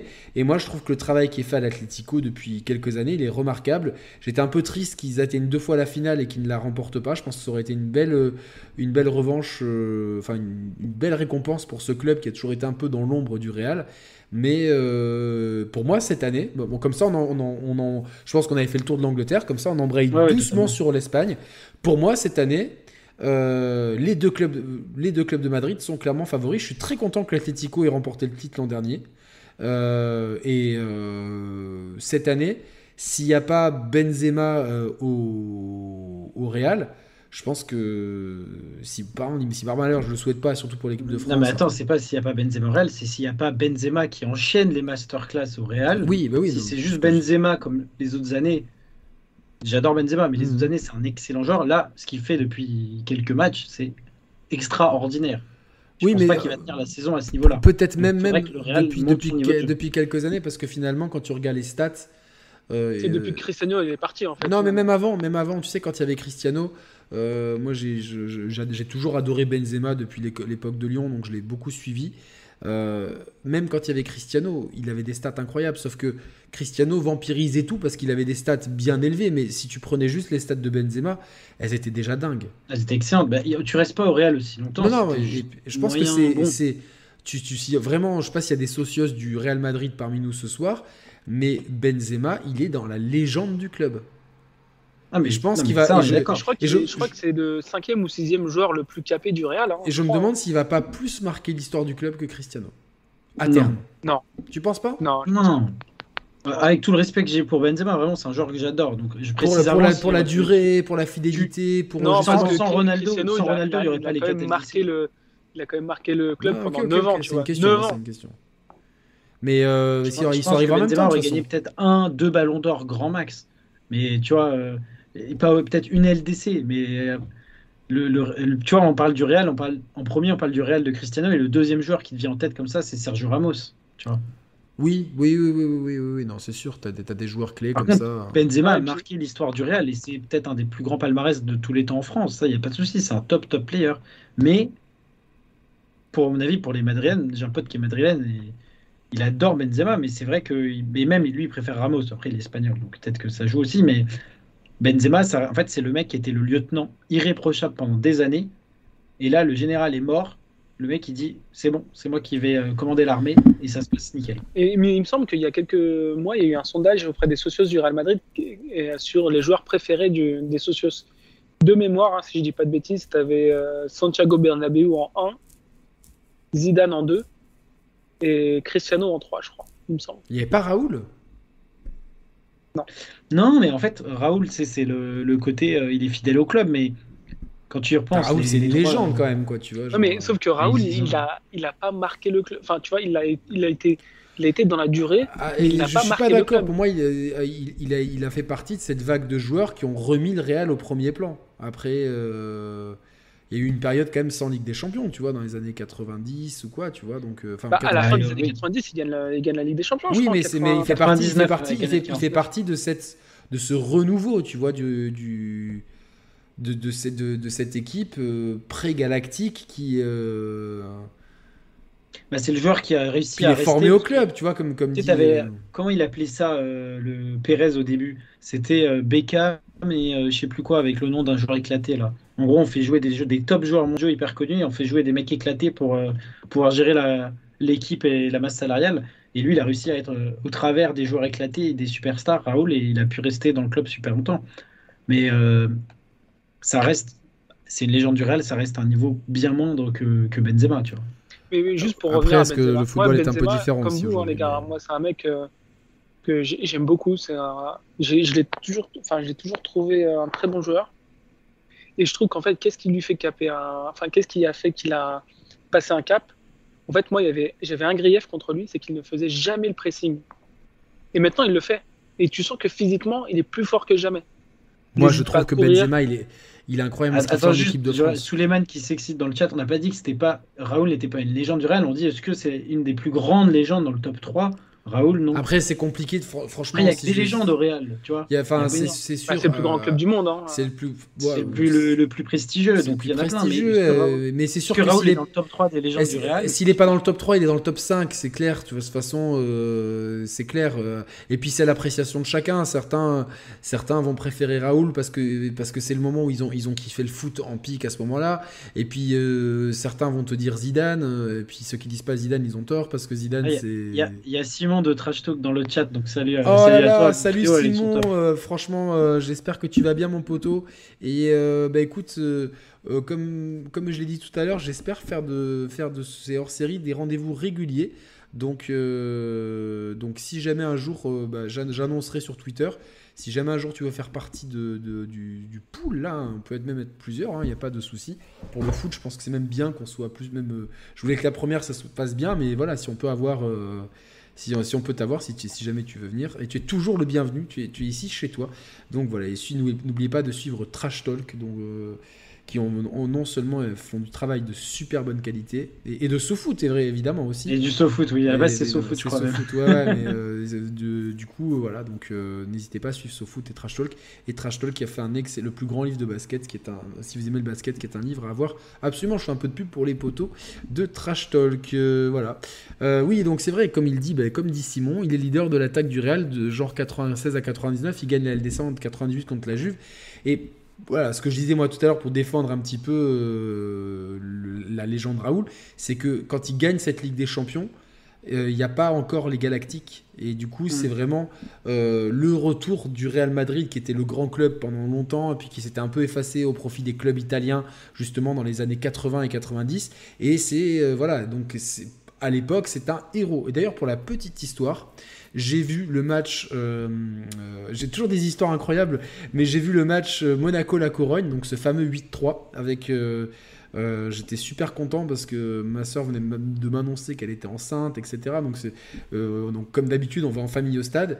Et là, juste, je, crois même que je dois avoir la photo dans, mon téléphone, juste à côté de moi, il y avait Raoul et Morientes qui venaient de signer à Monaco, mais qui jouaient pas encore, et qui ont assisté à ce match. Et donc j'étais juste à côté de Raoul et Morientes. Il y avait vraiment euh, juste. Et donc du coup, euh, je j'ai, salué, j'ai dit Benvenido à Fernando Morientes, et à Raoul, j'ai dit You're a legend, tu vois, genre, il m'a dit merci et tout. Donc à ce moment-là, tu vois, en 2004, euh, de- 2003, pardon, parce que c'est, c'est, je dis à Raoul spontanément, t'es une légende.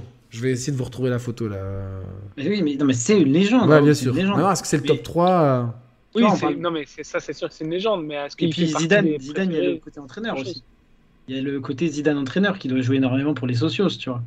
De se dire c'est l'entraîneur Bah, qui nous a remis euh, au firmament, tu vois. Donc ça, ça joue. Zidane, de toute façon, nous, déjà en tant que Français, pour moi, c'est la légende absolue, tu vois. Genre, il n'y a pas plus haut, c'est vrai. Il n'y a pas plus haut, tu vois. Genre, moi, j'ai grandi, tu vois, avec mes parents qui me, qui me racontaient les, tu vois, genre, les perdants magnifiques d'équipe de France. Et j'ai souvent, j'ai souvent des débats avec ma mère d'ailleurs, parce que ma mère adore le foot.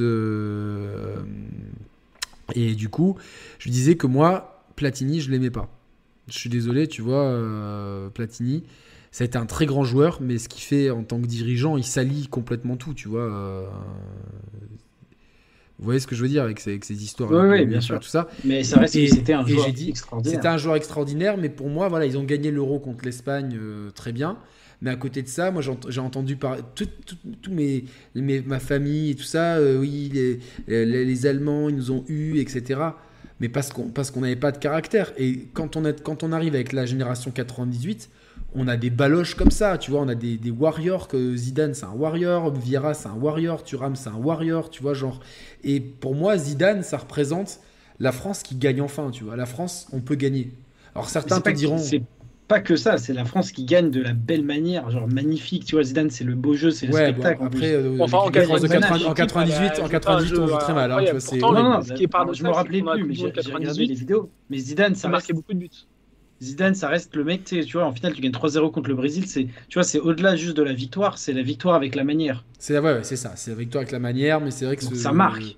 moi, je me rappellerai toujours, on était agglutinés euh, dans un bar tenu par un, par un Algérien et tout, il nous avait dit, s'il vous plaît, essayez de consommer plus qu'un café pour, pour 10 ce soir et tout, donc euh, on avait tous craqué un coca et tout, et la fête qu'on a fait. Je, enfin, je, pense que tout, tout, tous les gens qui ont vécu France 98 se rappellent de ça. Ah, moi, je me souviens parfaitement de ce jour-là. on se rappelle tous, tu vois, il y a des jours comme ça, le 11 septembre de 2001, et pour une manière plus triste et de manière beaucoup plus heureuse, ce, ce 12 juillet 98. Mais voilà, pour moi, c'était tellement ancré qu'on pouvait pas gagner une compétition internationale, qu'on était des losers à vie, en fait. C'était vraiment, il y avait une résignation. Il y avait toujours l'Allemand qui nous battait, euh, tu vois, genre, euh, et nous, on était bons qu'à perdre, en fait. Bons qu'à perdre. Comme au rugby, quoi. Voilà, les perdants magnifiques. Moi, j'adore cette expression. Au rugby, on est ça. Au rugby, on est les perdants magnifiques. Voilà, les perdants magnifiques. les favoris, on se fait éclater après. Mais tu, tu, sais, souvent, on dit, euh, on dit la France, c'est pas un pays de football, etc.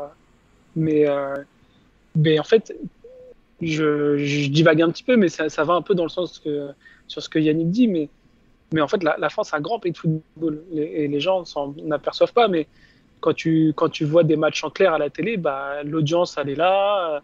Tu vois, et, en fait, je trouve que 98, ça a été un déclic, en fait. Bah, Avant, le football, c'était un peu caché. Euh, tu vois, les hommes politiques, les intellectuels, ils, trouvaient que le football, c'était ringard. Et ça, en fait. on, peut dire qu'il y a eu, Marseille 93. Il y a eu Marseille 93 quand même. Euh, moi, je l'ai vécu Marseille 93. Euh, bon, après, ça a été immédiatement entaché par l'affaire VAOM et des affaires de corruption, des affaires de corruption euh, qui, par des choses dont on ne sait pas et dont on sait qu'ils se sont passées.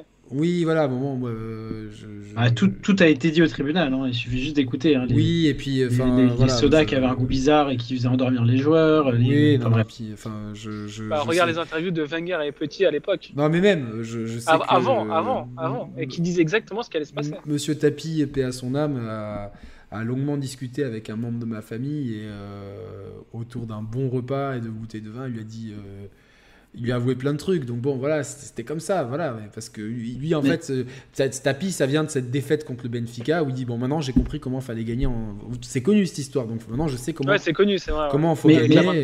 Juste pour, pour, revenir à, la Coupe du Monde 98, c'est avec la mascotte Footix, c'est aussi pour ça. Nous, en France, c'est très mal vu. On dit il y a les Footix, les trucs. C'est les gens qui sont mis au foot en fait parce qu'on a gagné.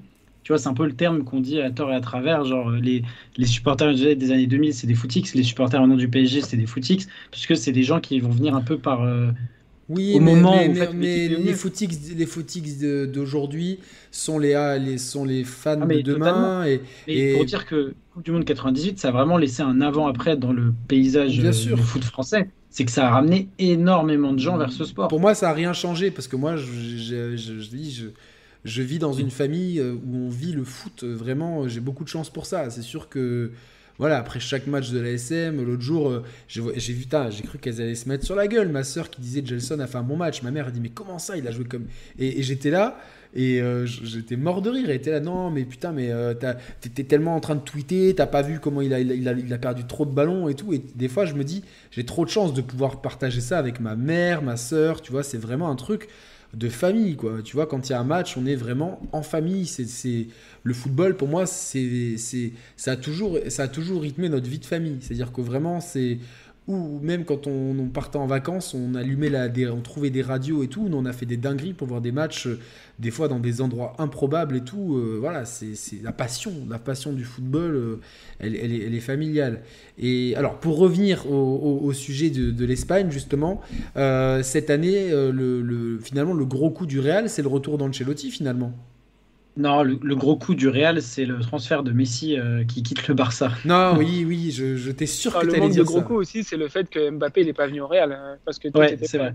Oui, mais quelque Je part, pense qu'ils attendaient que ça. Ils quelque- Ils, ne veulent que lui. quelque part, regarde, l'équipe, elle tourne bien. Ça a permis aussi, faut, faut en parler, du retour en grâce de Gareth, Gareth Bale, qu'on pensait euh, définitivement transformé en un Tiger Woods euh, du dimanche. Bah, il l'a dit, hein. Je- golf, Real Madrid, in that order. Qu'est-ce qu'il a dit?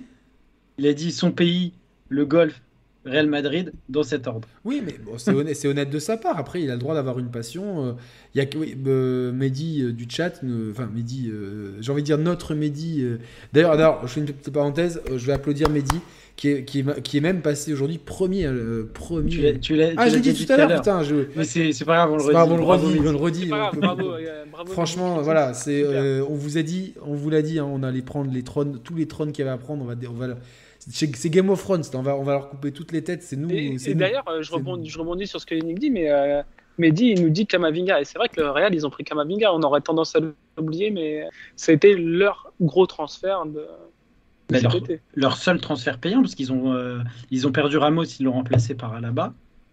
Et il me semble qu'ils ont fait que ça, ils ont fait que Kamavinga, non? Ils en ont fait d'autres? Bah, Gareth Bale, Euh, il est revenu. Oui, oui, c'était retour de près. Mais euh, ils ont gardé l'effectif euh, tel quel, en fait, inchangé de la saison dernière, qui était pas au niveau de ce qu'attendait euh, le Real, mais qui restait quand même une bonne saison. Demi-finale de LDC et deuxième du championnat, c'est ça hein? C'est ça. Ouais. Donc, euh, et ça, et c'est un- c'est l'entraîneur euh, donc euh, qui qui a fait euh, qui a fait défaut. Et, et là, bah, écoute, enfin qui a fait défaut. Qui... Non, non, non, non, non, non, non, je suis pas d'accord. hein. Le Real, Non, mais je je. C'est juste qu'il y avait que Benzema qui portait l'équipe. une fin de cycle et du coup ils ont voulu ils ont voulu avoir un, un meilleur coach on va dire un coach qui, qui, soit là un peu pour le long terme et Ancelotti c'est un peu la sécurité là-dessus quoi c'est la, la Ah, mainmise après, sur- ça fait. euh, C'est une valeur sûre, c'est un des plus grands entraîneurs de l'histoire, hein, de toute façon. Donc, euh, voilà je pense qu'il reste il reste à part bah, Ramos qui est parti à part Benzema et Bale qui est un peu euh, on va dire bizarre là-dessus c'est un coach qui est au-dessus de l'effectif en termes de droit Oui, oui, oui, mais de toute façon, parce que Modric et Kroos ce sont des, des joueurs d'équipe quoi. enfin ce sont des mecs qui vont pas pas être chiants dans le vestiaire Oui, mais Donc tout ça, c'est- fait, euh, ça fait deux ans que le Real il dépense pas d'argent hein, pendant le mercato. Et je pense que Ouais. euh, c'est pour, c'est pour ça qu'il voulait Mbappé. Et je pense que le prochain mercato, je pense que là,